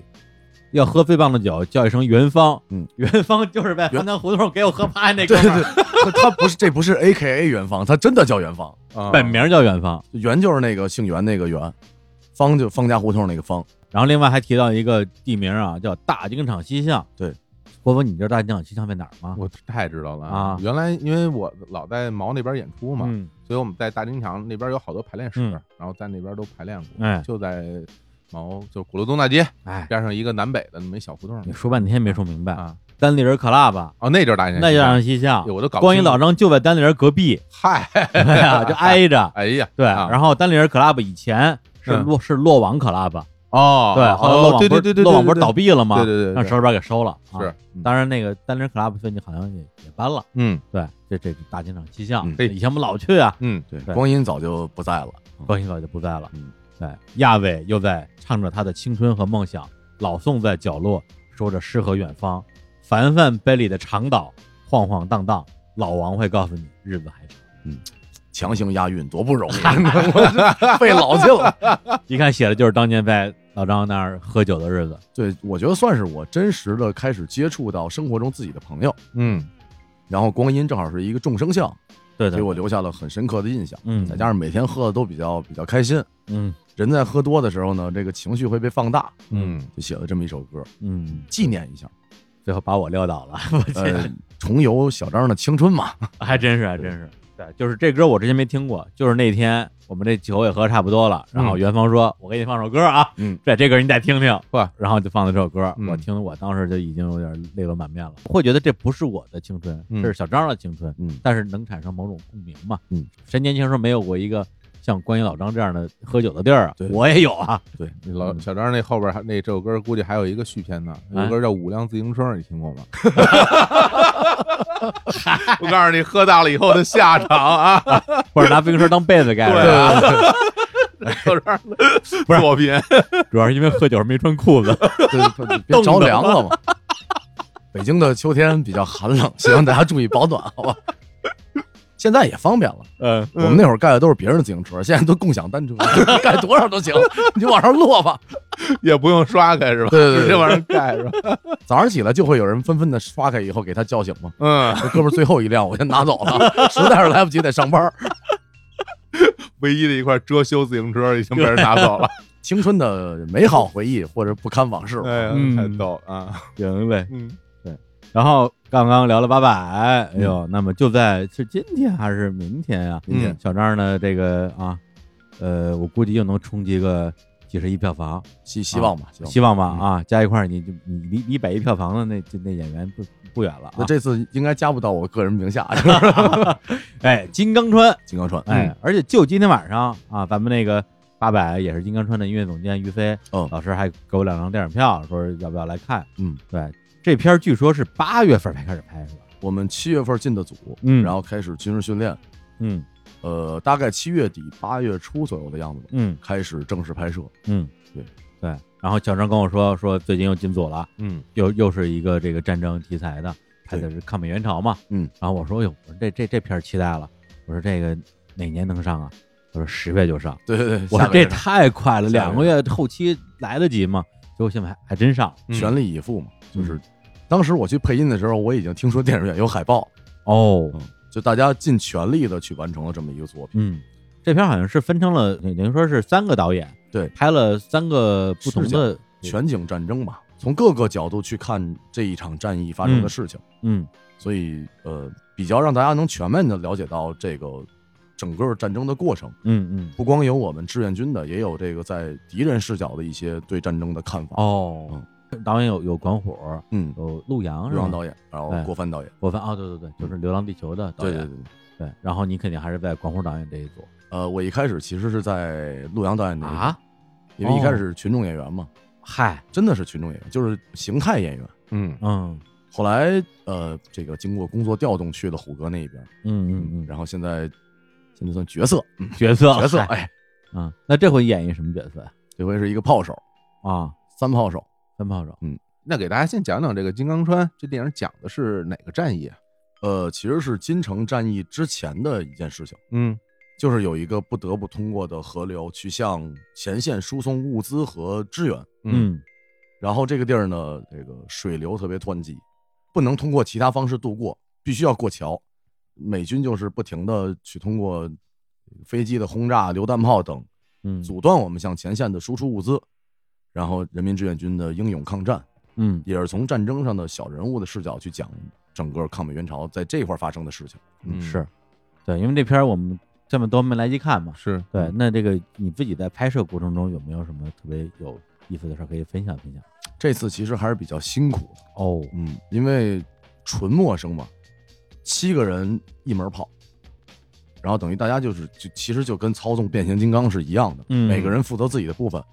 大家都不了解，全都从头学，分位置，需要干什么，然后嗯术语、就不能随便喊，对对得得对专业的这个炮手是怎么喊就怎么喊，嗯嗯然后等于这个是最大的一个难点，因为大家要配合。嗯有这个方向的、高度的，然后我是负责测速度的。哦，嗯，我我那个你说这三炮手指的就是干这个工作的就就那个位置，啊，就叫三炮手炮上有五个位置嘛，就是一炮手负责方向，哦，二炮手负责高度和射击，三炮手负责速度，四炮手负责距离，呃，五号炮位是填弹手。大家嗯一开始都不知道自己干嘛，去了以后就先军训嘛，哦，对对对，日常嗯，我当时跟我哥们儿说，我说我感觉这两年的职业生涯不是拍喜剧了，就是参军去了， 还还就是真又是回到熟悉的军训嗯军训的了过程中。嗯，呃这跟哪儿拍的呀？丹东哦，真去那边拍的。丹东离那朝鲜不就是隔江相望，对隔江相望吗？对，看看了一下朝鲜，没事儿还是还是看一看，很好奇嘛，啊比较神秘，一片漆黑，啥也没看见。哎，咱们小时候看那些战争电影，嗯，嗯，有哪个是抗美援朝？上甘岭，上甘岭，张甘岭啊，哦，上甘岭，我们这回去又又又看来着，是吧？对，我我反正我小学的时候，学校组织我们看的《上甘岭》嘛，现在印象还都挺深刻。那可不，一听这名儿就就觉得特别渴，就是对啊哦喝不上水什么的，对对那些对画面，嗯嗯主题曲一起来，现在大家还是很感动。对，就是那首那《我的祖国》嘛，嗯嗯对，就郭兰英演唱的。对对对，对，那个 那歌我能模仿，啊， 我能模仿郭兰英，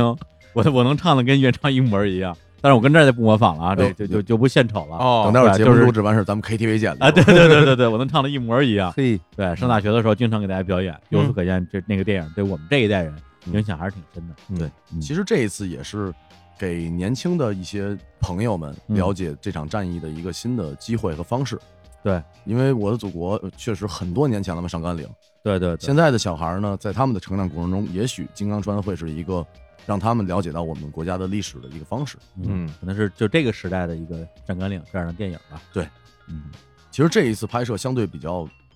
困难，真的困难，就烽火雷电，赶上丹东台风那个季节了。哦然后经常就是今天可能要耽误拍摄，因为桥被淹了，哦就我们搭的桥被那个水就淹了。哦，就在真实生活中被淹了。对，就是今天去现场，为什么今天要暂停拍摄嘛？因为桥不见了，就那个水位疯狂的上涨，暴雨加台风，那怎么办？就等着就抢修嘛，哦，就是各各种的专业人员来到现场，吊车啊什么抽水泵，然后因为它是一个山谷，啊，它本身排水就很困难，那边还是个大坝，等于一边排着水，那边还供着水，就想办法要解决这个问题。后来那个风大的好像十级左右，就确实拍不了。但能拍的原因是，听说好像那个风后来去去去朝鲜了，嗨，那嗯台风嘛会动哦对对而且本地人说每年都这样，算是我拍戏历史上应该遇到天气状况最差的一次了。哦，就是整个拍戏的进进程啊，对受天气影响比较大的一个时间又紧迫，这一次属于中国电影史上应该不太可能完成的一个任务吧。嗯时间就这么紧，然后天气又不好控制，我们也试图控制过，每个人都下个天气通在现场求一求，别下雨了 啊，真的就求一哦求，哦，拜拜，没有辙了，只能拜一拜，嗯然后还行，反正算是顺利完成了。那这回，因为这片儿还没来得及看啊，嗯，能找着你吗？我我也没来得及看，但是 我我配音看了一下，我觉得可能会更清晰一些，哦，嗯，因为就是八百，大家说没找着我，原因主要是因为那个光线比较暗对，嘛，不是因为戏不够多，戏挺多的。对，比较暗，然后嗯，嗯，我们就点火了， 就是也是在比较暗的情况下，啊一哥忽然下了一个命令说点火，嗯啊我当时就觉得行了，妈，你就看吧，我在这里。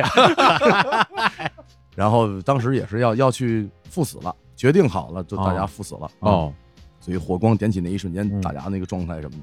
的，我觉得这次大家应该能比较多的找到我吧，哎呦，嗯，太期待了。也不好说。当年录八百之前，我也是这么说的。嗯，对，反正电影就我也不清楚最后出来的是什么样的一个景别，对对，对实在不行大家就继续听声音嘛。我是一个声优，现在在大家心里 面哦，等于说最终的那个要上映这版，你自己还没有看过呢，是吧对我只配音看过一小部分需要去调整的部分。哦，嗯嗯，哎，没关系，电影就是一个遗憾的艺术嘛。对对对，对 还没看见，怎么就 就这么没有志气啊哎已？经开始 劝，已经开始劝 就有点了。开啊始 劝了，希望希望这个遗憾不是老降临在我一个人身上。反正我我觉得《金刚川》可能会给大家一个新的感受吧，因为很巧的是，八百正好大家看完是， 《嗯，金刚川》接档，续上了，嗯呃，八百呢其实是我三年前拍的作品，然那后有意思啊。，对，大家再回头去看，隔了几天之后看三年后的张成，其实是能看到很大的变化的，对对对对，就年龄感呀、嗯质感呀什么的，嗯给自己一顿夸，然后啊 而确实不一样。我自己看的时候也觉得，啊、就是走过了一段的路，包括整个心路的历程感受，嗯包括之前节目里跟大家聊过的我自己所想的事情，嗯，到了现在这个阶段。当我依然坐在镜头前一言不发的时候，整个状态就不一样了。对，而且这种可比性特别强。对首先又是同样一个导演，嗯，又同样是战争题材，对对，然后你演的也都是军人嘛，对，呃，这大家看到的时间很近，但是这个演员中间已经过了三三年的年时间了，然后又是长沙话，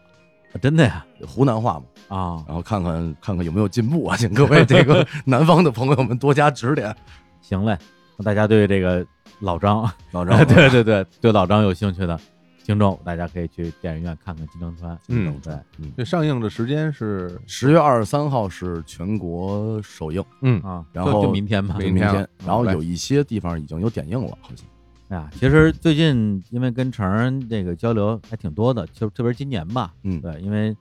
其实挺挺担心的，因为之前也不知道这个八百今年还能不能上，或者这片儿是不是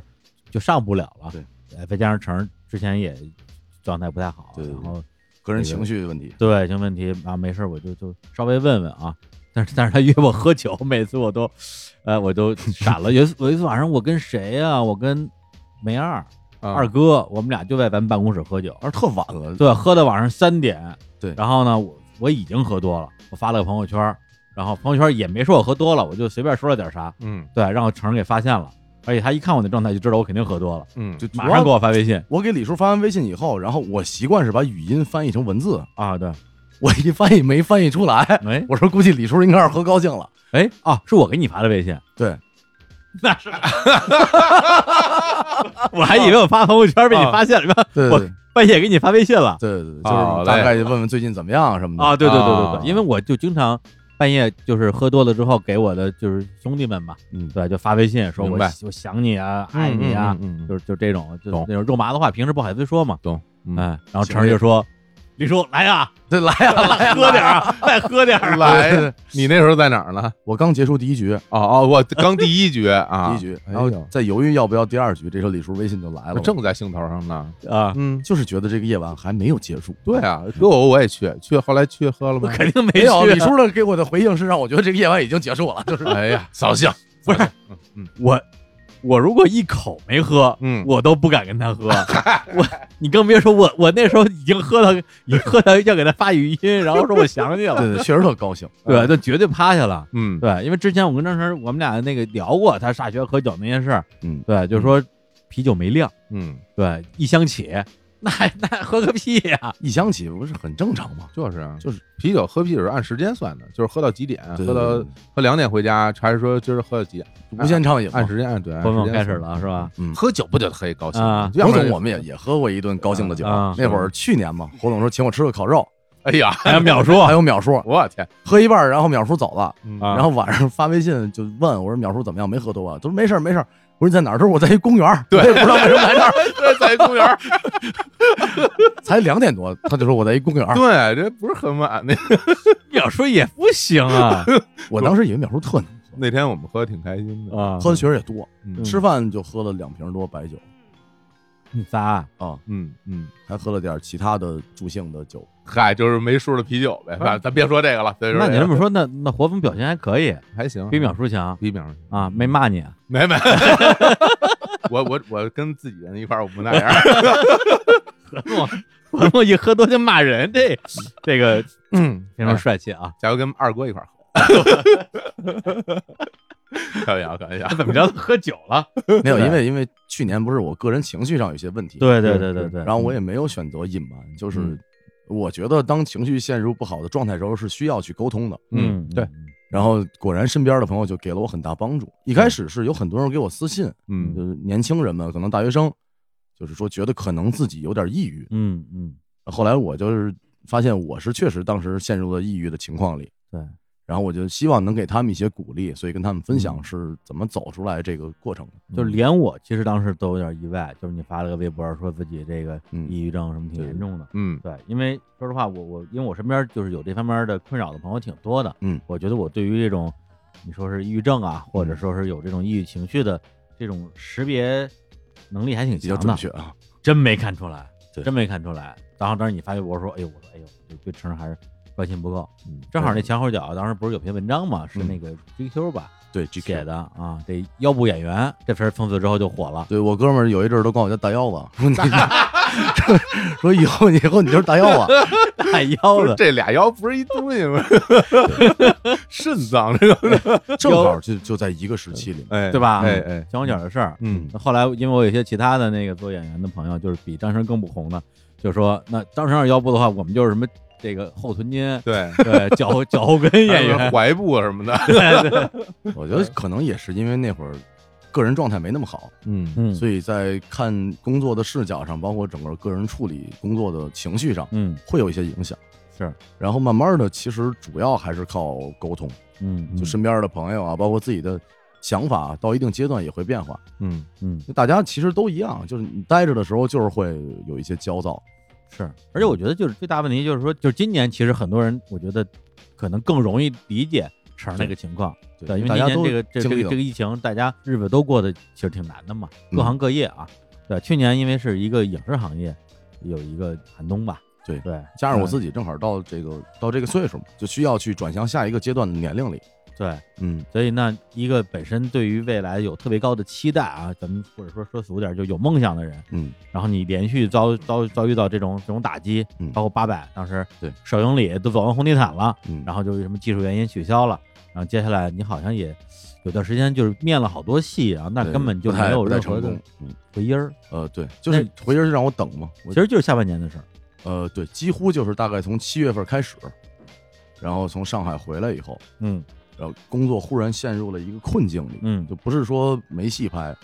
是忽然市场有一些小的转变，然后包括我自己的年龄，以前可能会面试二十三四岁的角色，嗯忽然我到了一个要面试三十岁年龄组的情况了，我自己还没有准备好。哦，就其实二十八九岁是比三十岁要焦虑的多的，真到了三十也就也就好了。嗯哦就那会儿不知所措，然后觉得又慌，就都快三十岁了，怎么啥也没干成？会不会说是感觉说就是已经演不了那种小孩儿了，对但是其演一个就是三十多岁的人，可能还演的有点费劲。其实就是感觉不大不小的，当时觉得，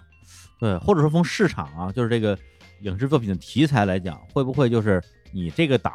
你这个档的这个角色本身就不多呢？嗯，其实男演员确实是所谓大器晚成一点的这个这个情况比较多嘛。嗯就是到一定的年龄才架得起那个角色，嗯身上的这个感受啊，包括谈吐啊、气场啊，都都到那个阶段才行。对，二十八九确实就是说大不大，说小不小。你要再小点儿，你就去演那什么甜宠，再小一点就家有儿女了，应该是。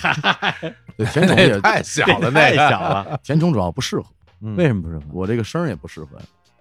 宝贝，我一辈子只爱你，啊就不合适。挺好的当呀时，李亚鹏还演杨过啊，你们人家 开帅，玩笑嗯哎就是田虫还是得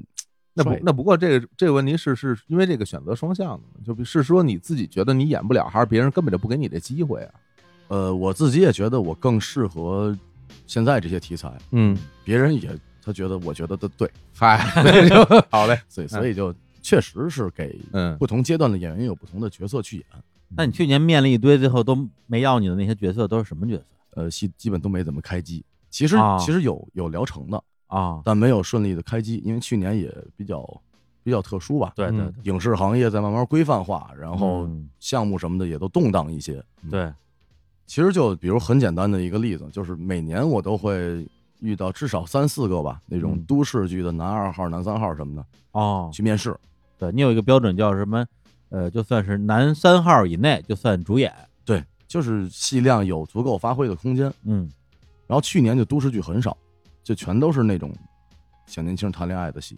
哎，小年轻谈恋爱不算都市剧更偏甜宠吧，或者去年特别火，耽美特别火嘛。哦，耽美我是真就是来来不动，应该是就是你大家也不太相信。不一定，你对 也不好说 吧，这个你只要敢演，那大家就敢信。我倒没啥不敢演的，嗯那导演不敢让我 演，就是对，所以可能就适合我的方向就少。嗯我跟你说，就这段大家肯定反馈很强烈啊，就很期待看你演。耽美是吧？对啊，那可我跟李叔不是我去年 我去年才知道这个耽美这这是词儿是什么啊。哦，之前都都不知道，嗯也不了解。后来听说小姑娘也喜欢看耽美剧，我还专门去问了一下我经纪人，我说耽美剧是什么？嗯嗯他给我解释了一下，我说没事儿，当我没问 过。确实，市场从去年开始更多的这种戏，嗯哦嗯然后像我们这个所谓走这个贴地飞行的这个路线的演员，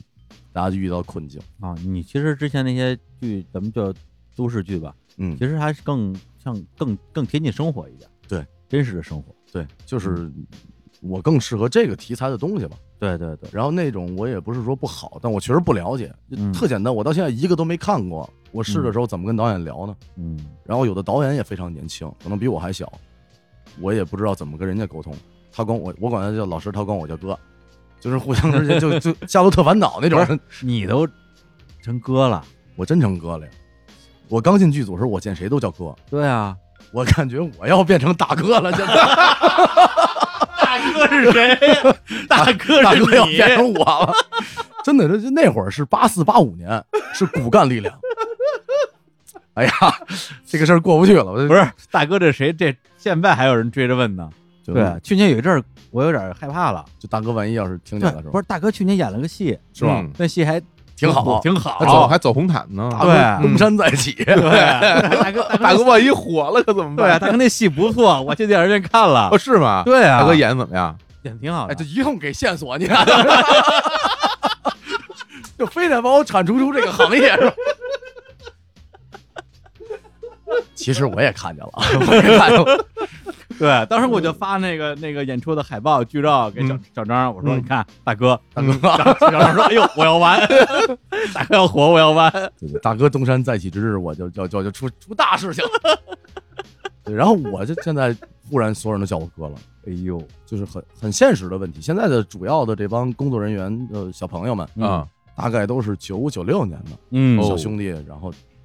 我们那个年代是八五八六年的，嗯然后嗯干着干着干着活儿，你就变成大哥了。嗯，也不知道他们现在怎么说我，反正 就某一天应该就那大哥，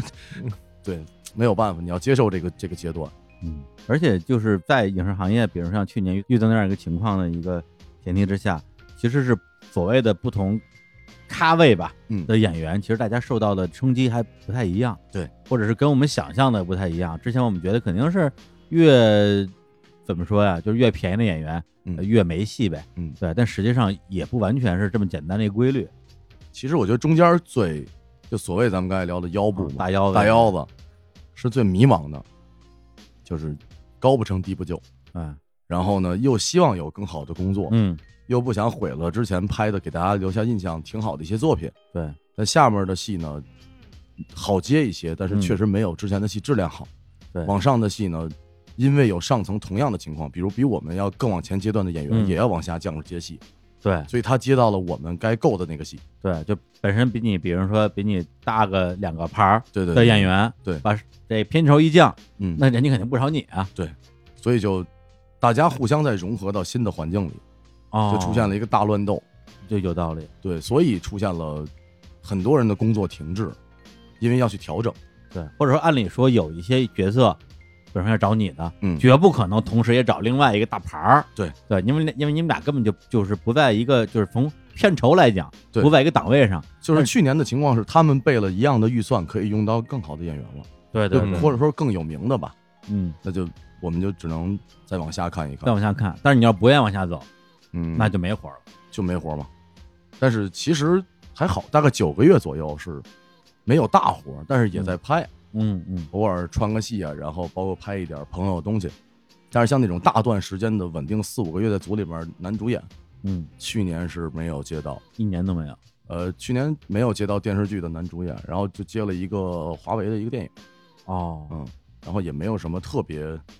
特别、特别会被人熟知的工作，对，所以就嗯一整年基本就在调整嘛。是，嗯，所以当时那文章写张成说这，我看了一下什么，我的银行卡余额只有多少一一万多我都忘了就是啊，反正反正反反反正把你写特惨，呃，对，写的其实确实是挺惨，但啊是确实、其实没说惨，我当时觉得啊， 啊就我包括跟他们沟通途只是中，只是穷，呃，对，穷穷和嗯惨是两件事儿，就我觉得。大家都会有这个揭不开锅的情况，嗯因为生活中随着年龄上升，你要面对的花钱的地儿越来越多， 是是。呃，尤其像我这种又不怎么挣钱的人， 就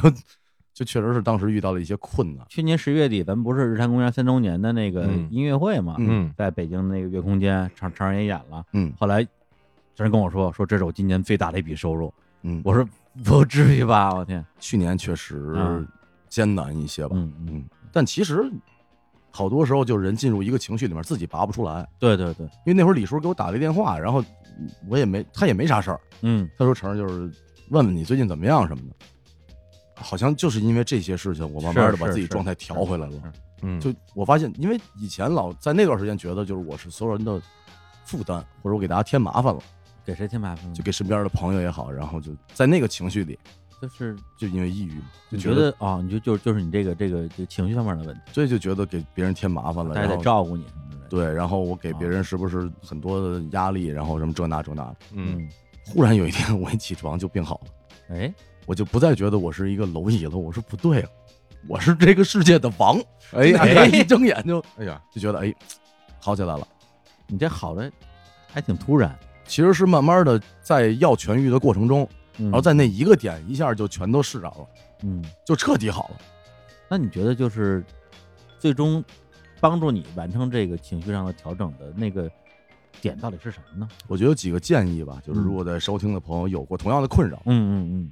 第一啊，虽然那个情绪里面会不太愿意去表述自己所想，还是尽量去聊，哪怕就找一两个你特信任的人，嗯嗯，尽量的去输出你的想法，去跟他沟通，因为你的好朋友不会嫌弃你说你情绪不好，或者说你哪怕是你世界观当时有点小问题，嗯，好朋友不会嫌弃的。对对对，去跟他聊完，自己会轻松一些。嗯嗯第二，你找一个输出口。我是做音乐嘛，哦嗯，对喜欢电影呢就看个电影，喜欢写东西写写东西，喜欢旅游去旅旅游，对对，就对不要把一切注意都集中在我生病了这四个字儿上，对，嗯一定去把那个情绪调节开。嗯，然然后第三就是，尽量如果去看了病的话，遵从医嘱。嗯嗯大夫反正当时跟我说少喝点酒，但是我是这方面嗨，有没有遵医嘱啊？呃遵遵了点儿，遵了了点儿儿啊一般遵了点儿对，哎一般可能喝到六点多那会儿都五点半左右我就往回走了，嗯，还行还行，就不错了。这是第二天早上五点半吗？就第二天早上你这叫遵循医嘱 啊？呃尽量遵守了嘛，啊我还是心里边有大夫的啊嗯，人对我好，嗯，好歹是对早回去半个钟头是吧？不是，人家就喝到喝到天亮也是为了跟朋友聊聊。哎其实是吧我觉得就是对排不解情绪，还真对是啊，嗯感谢你们为我喝酒找了一好借口。这啊这半夜三点找我喝酒，嗯，那所以说你看，哎正，我是帮我帮李叔排解一下，平时生活压力也大，工作哦这么这么这么忙碌，这么一说也是，对对对，确实你要这么说，那那那天晚上我应该去应该去。 啊。早上起来发现身上盖一堆自行车，对，然后整个下一周所有的栏目全部停更，说李叔被压伤了。对，反正其实嗯这件事儿还是我是一直想跟大家分享的，嗯，啊因为其实现在生活中很多人会有情绪上的困扰，太多了。嗯，然后大家有的愿意说，有的不愿意说，对，不说呢，反正不好解决，嗯，嗯说一说呢，没准哪天就像我一样，忽然就阀门一开，一切就回到之前的生活中。对，而且就是抑郁这个话题本身也是一个其实挺复杂的事儿。对对，包括身边有的朋友他说，呃，是比较确诊的呃嗯抑郁症，然后在吃药啊，嗯或者在做心理咨询。有的人他呢就觉得自己肯定是有抑郁情绪，但他嗯到没到抑郁症那个程度，他也不知道，或对者他也不愿意去面对这个东西，说我是不是要去个安定啊，或去个嗯北医六院啊，就可能这个行为本身会让他觉得压力更大。嗯，对，而且所谓的抑郁情绪跟抑郁症之间，它也没有一个是吧一刀切的啊，对一堵墙对啊，一扇门。对，之前跟那个简林里、嗯简单心理的创始人，我们也聊过嘛，嗯说按照医学来讲的话，比如说你连续多长时间之内每天都觉得特别抑郁，这就算抑郁症了。嗯那你少一天，你就不抑郁了吗？对对，所以这个东西实际上是每一个人，特别是就今年对这个这个全世界范围内吧，大家压力都比较大。对，就嗯是好像生活中啊、工作中啊，大大坎儿小坎儿都挺多的。对对，所以其实呃，在这个时候能够通过某种方法关爱自己啊，就让自己无论是有的人通过运动，嗯有人通过阅读、娱乐、旅行、跟朋友聊天儿，对，或者是这个寻医问诊，其实嗯都是帮助自己的方法。对你要不做这些事儿的话，可能就真的人就沉进去了，因为现在你偶尔啊，什么刷刷微博什么之类的，因为这种呃抑郁啊、焦虑啊，就各种心理问题，最后选择结束生命的人也不在少数。对对，但咱们都就是，当然这是他的他的选择啊，嗯但是咱们如果是他的朋友，谁也不希望出现这样的事。对，，反正就是给大家一些方法嘛，如何我们去面对这些事情。嗯我觉得生病不可怕，嗯你去面对它，解决了就好了。这个没有人不生病，嗯然后抑郁可能是其中的一个疾病，那嗯还有感冒呢，嗯，还有还有更加难言之难言之隐的朋友呢，这不都得去治吗？比如偶尔在电线杆转一转的 那些，他不是也要面对吗？这不比抑郁更可怕吗？ 哎，现在电线杆还有没有呢？好像哎，很最近少好像没有很少最见近好了，像没有了很少见嗯了。啊我原来都治好了吗？是吧？ 我们原来大高中的时候大家都能背的，就是啊，对对对对对，嗯，要不要背下来的？我也五十五十一字，五五十一个字都能背下来。嗯，我们管这五十一字真言。呃对，所以我觉得啊，嗯就是最重要的就是不要汇编记一，是因为我觉得有一些疾病，哎，你说，咱甭管是说，咱就说抑郁症吧，嗯还是电线杆上那病，嗯，很多人他会有一种天然的这种羞耻感，哦嗯，说，哎，我我怎么得抑郁症了？这事儿可不能让人知道。对他本身就是得了抑郁症或者怀疑自己得抑郁症的事儿，本身带来的压力就有压力会把他压垮了。哦，对他觉得这个事儿丢人，是吧？我不但不能让人知道，而且我甚至不能去治，对吧？因为一治这事儿就坐实了，嗯我得通过各种什么方法努力的把自己调回来。但是有时候你越这么费劲，越越越越达不到那个效果。嗯对别想太多，嗯，想治病是大夫的事儿，对啊，你一个患者，你得考虑大夫的事儿，没有必要。对啊，就是不要因为这个事儿给自己造成太大的心理压力。对对，不就一皮肤传染病嘛，对没什么的。对，该治治。嗯待，会儿咱们握握手。 我我就感觉这个录音很危险，你知道吗？一会儿这录完这麦套我都得换了，我跟你说。 没事没事，待会儿等节你看节目你看结又开始传播 那个，又开始又开始又又抹化，瞎又说摸摸我们这些病瞎人说。瞎说，等待会儿节目结束再问问火总刚才那五十一个字儿为什么要去背 的。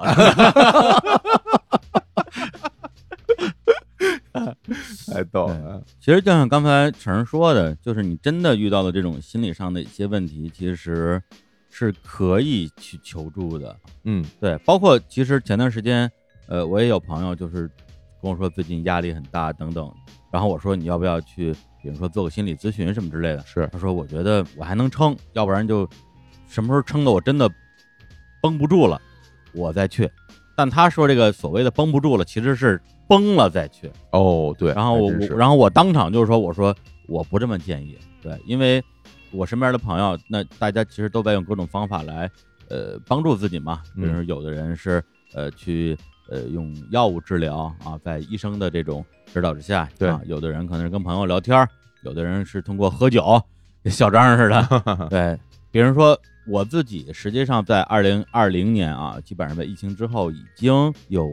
超过半年时间的心理咨询的这样一个经验了。嗯那这个事儿我之前在节目里边也从来没有说过，对。但实际上，为什么我会在这儿去讲这个事情，就是在于说，就我自己的这种亲身的经验，我觉得大家不要把说去针对自己的情绪问题寻求帮助当成一个很严重的事情，就这件事情本身不要成为你的压力。哎对，嗯就之前建林里来的时候，咱们不也说过吗？说，呃，心理咨询其实某种意义上就跟健身一样，不是说你非要垮了就就已经站不起来了，你才去健身，是，而是你觉得哎呀最近好像心情有点不好，那我去寻求专业的这种心理咨询师的建议，我觉得一点儿问题都没有。不要觉得我开始这件事儿了就证明了我确实有病，对，包括我自己在做这个事儿之前。也并没有说去去医院去看看啊，开一张那种诊断证明，我嗯是觉得，呃，对我个人而言，在这个阶段没有这个必要，或者是我自我认知里边，我可能确实没有到这个症那个症的程度，但是倾向，特别是就是在疫情期间和疫情之后是特别明显的。那么这个时候，我觉得每一个人都应该有自救的意识，也应该去做一些自救的努力。嗯而且今年还是成儿的这个三十岁啊，三十岁了，嗯对啊，是就我我自己啊，我觉得我是对一个年龄特别敏感的一个人。嗯对我现在还记得我三十岁生日当天啊，然后请了我从小学嗯一直到我工作那时候多少年，就是不到十年吧，嗯，所有最好的朋友。当然，这个所谓最好的标准就非常严苛了，嗯一共就两桌人嗯啊，就最后两桌要合成一桌了，嗯不到二十个人吧。对，然后其实彼此之间大部分人谁也不认识谁，嗯对，就但是我觉得你们都是我从小到大就是最亲的人，嗯对我觉得这是一个仪式啊。对从今天开始我就是一三十多岁三的十岁人了了，啊对，然后去年四十岁嘛，然后就是当时虽然没有去办这个局，但是我自己会给自己很多的摆了两这桌种，嗨，啊虽然没没有一个人人，两 桌摆，了两 桌，心里摆两桌，嗯对心里是吧摆心里摆两 桌，心里摆对两对桌对。自己自己跟自己喝，嗯然后这一年我自己觉得自己多少还是有一点变化，对，嗯因为我觉得四十多岁的人了，你不能像以前那样浑浑噩噩了，嗯对。那成这三十岁之后的实际的感觉什么样？三十岁之前特焦虑，就还有几天，就一个礼拜那会儿特焦虑，嗯就觉得三十岁了，我天哪，得得成点事儿吧，或者得怎么怎么着。嗯，然后那个晚上没有组任何局，三十岁当天就自己在家，哎呦，然后就看着那个时间过十二点，然后觉得啊，也就这样吧，哎就是就是三十岁了，你再跟别人说你多大，我三十岁，没有其他没有任何变化，嗯也不可能说昨儿你还特不成熟，明天吧唧一过十二点就兄弟听我说一句，就不太现实。 他就他是怎么着就是怎么着，年龄这个事儿是越往上涨越不觉得它是个事儿了。嗯，我觉得小孩儿更介意年龄，嗯对对，我是不是怎么怎么着，我是不是不成熟，我是不是老了，我是嗯不是这那。岁数到一定阶段，人就是我，反正这个岁数了，嗯就面对他嘛。嗯，我跟你那个感受，我当年一模一样，哎就是三十岁的时候就觉得我天嗯三十了，哎是吧？然后这个三十一岁就在前方了如何呀？对啊，对这种数字怎么办呀？对，觉得就完完了，就没有办法挽回的一个一个结局那。就这就完了，对啊，已经三十了，就是三十集 电视连续剧就是就是啊二十几岁那个那个光阴对你来说就永远不会出现在你的生命里了，那可不是嗯结嘛束了，对啊，然后就觉得特别的不愿意面对，然后就跟张成说的一模一样，就过了那点儿，感觉该干嘛干嘛， 就是，嗯然后导致我现在，因为我现在三十八岁，然后我经常会有时候。跟自己玩一游戏，嗯就是然后我跟自己说，我哎，从今天开始我就开始改了我的户口，我把我的生日改成一九八六年，我今年我就年轻好几岁，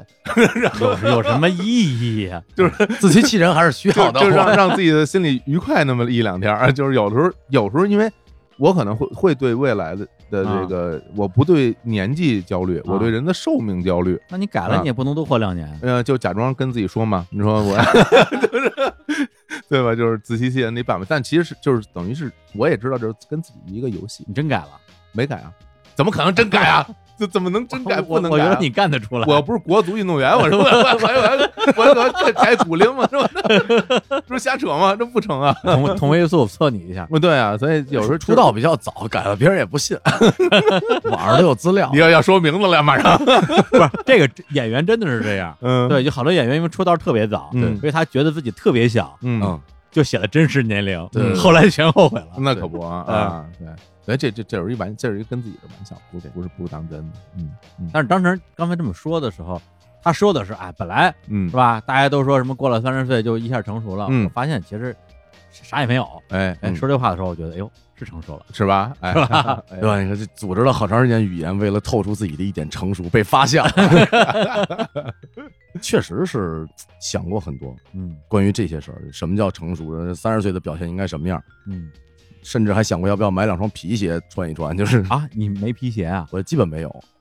我还是大学那个穿着打扮嘛。哦，我也没有，没有。你见过什么双皮鞋？不是你以前国企不用穿皮鞋吗？嗯，基本没穿过皮鞋，哎，嗯，没有。看那职位还是不够高，这真是啊这你就不懂了，我告诉你，哎现在高人都穿布鞋，真的。 对，那连说的是吧大领导都穿布鞋。哎呦，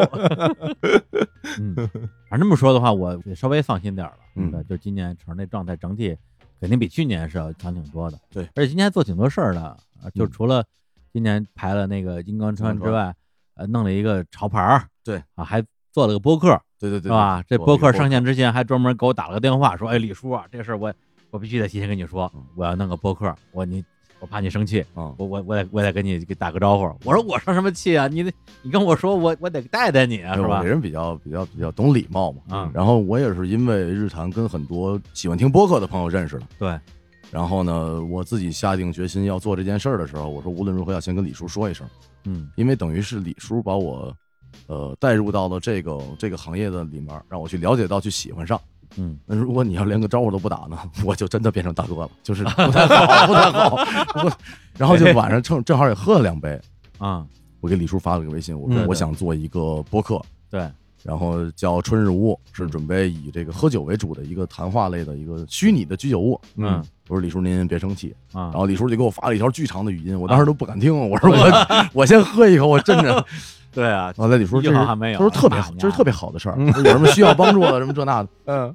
后来还真有需要帮助的，嗯啊，一开始没起出名儿，啊，对对对，哦我就问李叔你们那会儿起名儿费不费劲？对费劲啊，可费劲了。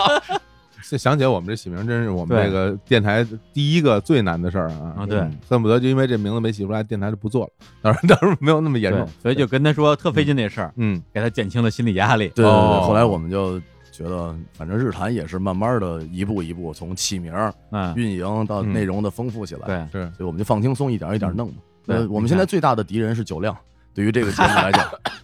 那那因为前两天李叔我们俩聊天儿，嗯然后就喝酒那天嘛，嗯嗨然后李叔说哎这两天挺辛苦的，说那个没少录节目，那天我们俩见面都九点多，快十点了。对对， 10刚点下左我右刚下班儿，我当时跟李叔说，我说我们这节目不支持一天录好几期，嗯，录录一期基本就快吐了，录到第二期肯定嘉宾是谁都不知道了，说你就自己把酒倒上吧，大哥你。 就必须得是边喝边聊，对，这是一规矩嘛？就是当你在最开始策划这节目的时候，就一定是喝着聊的嘛。呃，是的，所以我们请的哦嘉宾如果不喝酒，我就不要求。哦嗯我觉得是一个好的沟通方式，让大家轻松下来。而且他不是说在边喝边聊，嗯，咱们旗下已经有一档边喝边聊的节目了，哎，叫《啤酒事务局》。对对，他们还是有区别的，对我他们是必须得喝多了聊。对，而且我们不仅是啤酒， 啊各种看嘉宾喜好，对嗯，对，就不不喝大了不聊。嗯，想看到他最轻松的一面嘛。嗯，对，之前好像请了马迪，阿迪，嗯然还有后那个哦刘鑫、刘鑫，对对对，米一，啊，就是那个在《隐秘的角落》里边演那个小媳妇儿的那对个，也是我们公司的，哎，嗯呃我发展，的都非常好。哎呦，但小张还是那个小张，这小时候还还让我去呢，说说说说李叔，这节目上线之后嗯，你得来， 我说我我不去，一直就没约上。对，因一为他直没他老让我喝，我去，你去你去，你我去，我走去，起来我走起去，来我去，走起来好不好？这嗯酒管够吗？酒管够酒啊，管够酒管啊，没问题。那我我们去节目的成本主要就是酒你水们，设备设备结实吗？回头 设备有有准备的，因为我们特别啊怕有人喝多了把麦克风给吃了， 所以我们就准备了。好好可以可以，那嗯就期待你邀请我啊。嗯好嘞，嗯对，嗯我总你考虑一下你的职业生涯，我告诉你，真的，我就啊，对你有提前你先提前预想一下，你喝多了之后会在节目里说点啥，反正我我只有一个，我反正只有就就我只有一个要逼逼求逼逼逼我只有一个要求，就是在录音当天就别让我见着别人，反正就是反正喝完了以后指谁骂谁。录音师，你干嘛呢？我的天，这喝多少？嗯，嗯行啊，那就回头这个我要是戒酒失败了嗯啊，，我也去，啊没问题，没问题。我要戒酒成功了就派博总去啊，成功是不能乱成功的，这种事儿还是要严谨。不能乱成功。对对对，对，而且你们这节目说实话，一开始其实我期待还挺高的， 嗯，就是尝尝这口才是吧？嗯，嗯，这酒量，对，对结果呢，这个节目上线之后，就一开始是感觉怎么也得周更吧，嗯后来月更、双月更、随机更，随机更，随机更，对，尽量准时更新。嗯，没没办法，确实这个火总要是忙着什么全全球巡演啥的，也是这个情况吧。啊是嗯，对对是对是，，主要你这还得拍戏什么的，是吧？确实是嗯跟大家表示抱歉吧，也啊没有辙。嗯，然后大家如果这个在日坛啊听小张啊没听够，也可以去春日屋听听他喝多的时候什么样啊。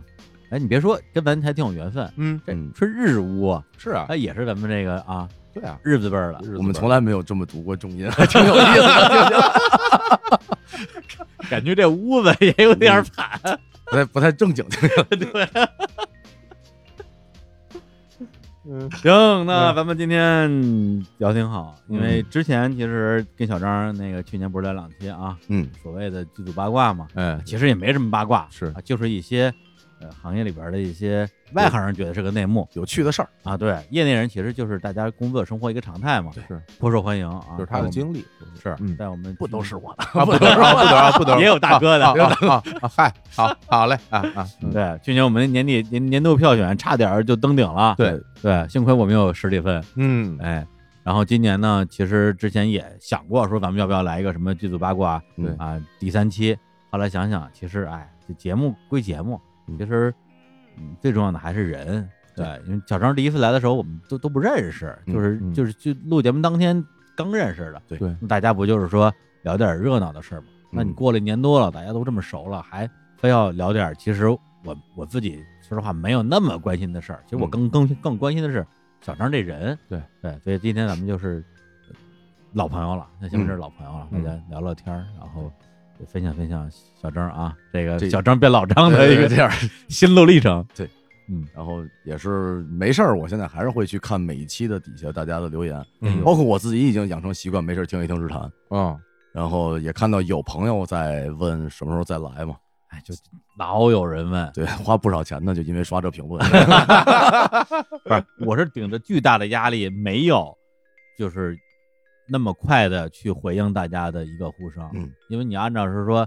打架的起打来讲的话，去年年底这次今年年初，嗯对怎么也给你叫过来了，嗯对，但是你当时你那状态，我觉得在逼着你聊点什么剧组八卦，大家哈哈哈，我我心里其实不落忍，嗯我觉得大家实际上那个状态不是那个状态，对对你跟着强弩着，强颜欢笑，我觉得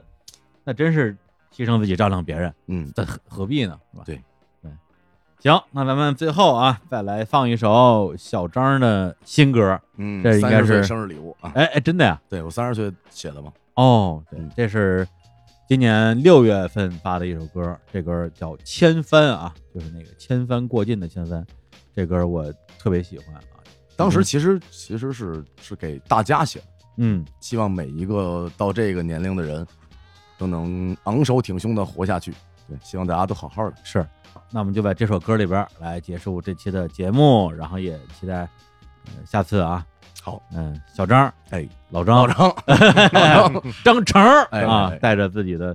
新的作品，然后再回到日山跟大家聊聊天儿。感谢李叔，好，那跟大家说再见，拜拜，拜拜哎拜拜。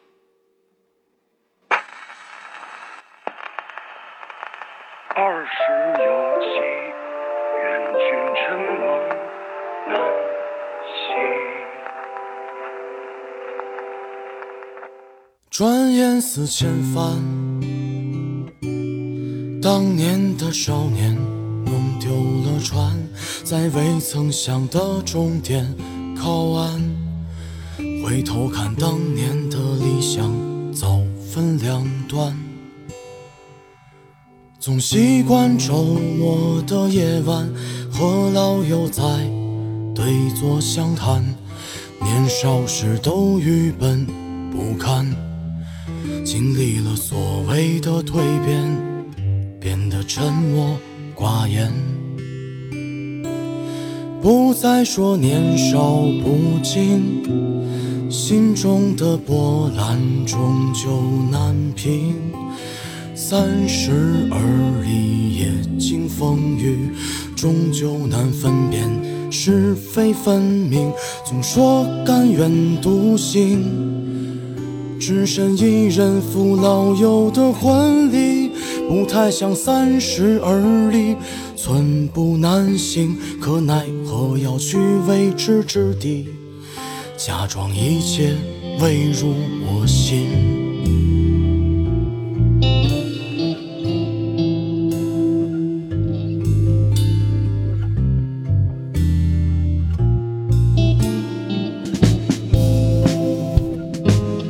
转眼已千帆。当年的少年弄丢了船，在未曾想的终点靠岸。回头看当年的理想，早分两端。总习惯周末的夜晚和老友在对坐相谈，年少时都愚笨不堪。经历了所谓的蜕变，变得沉默寡言，不再说年少不经，心中的波澜终究难平。三十而立，也经风雨，终究难分辨是非分明。总说甘愿独行。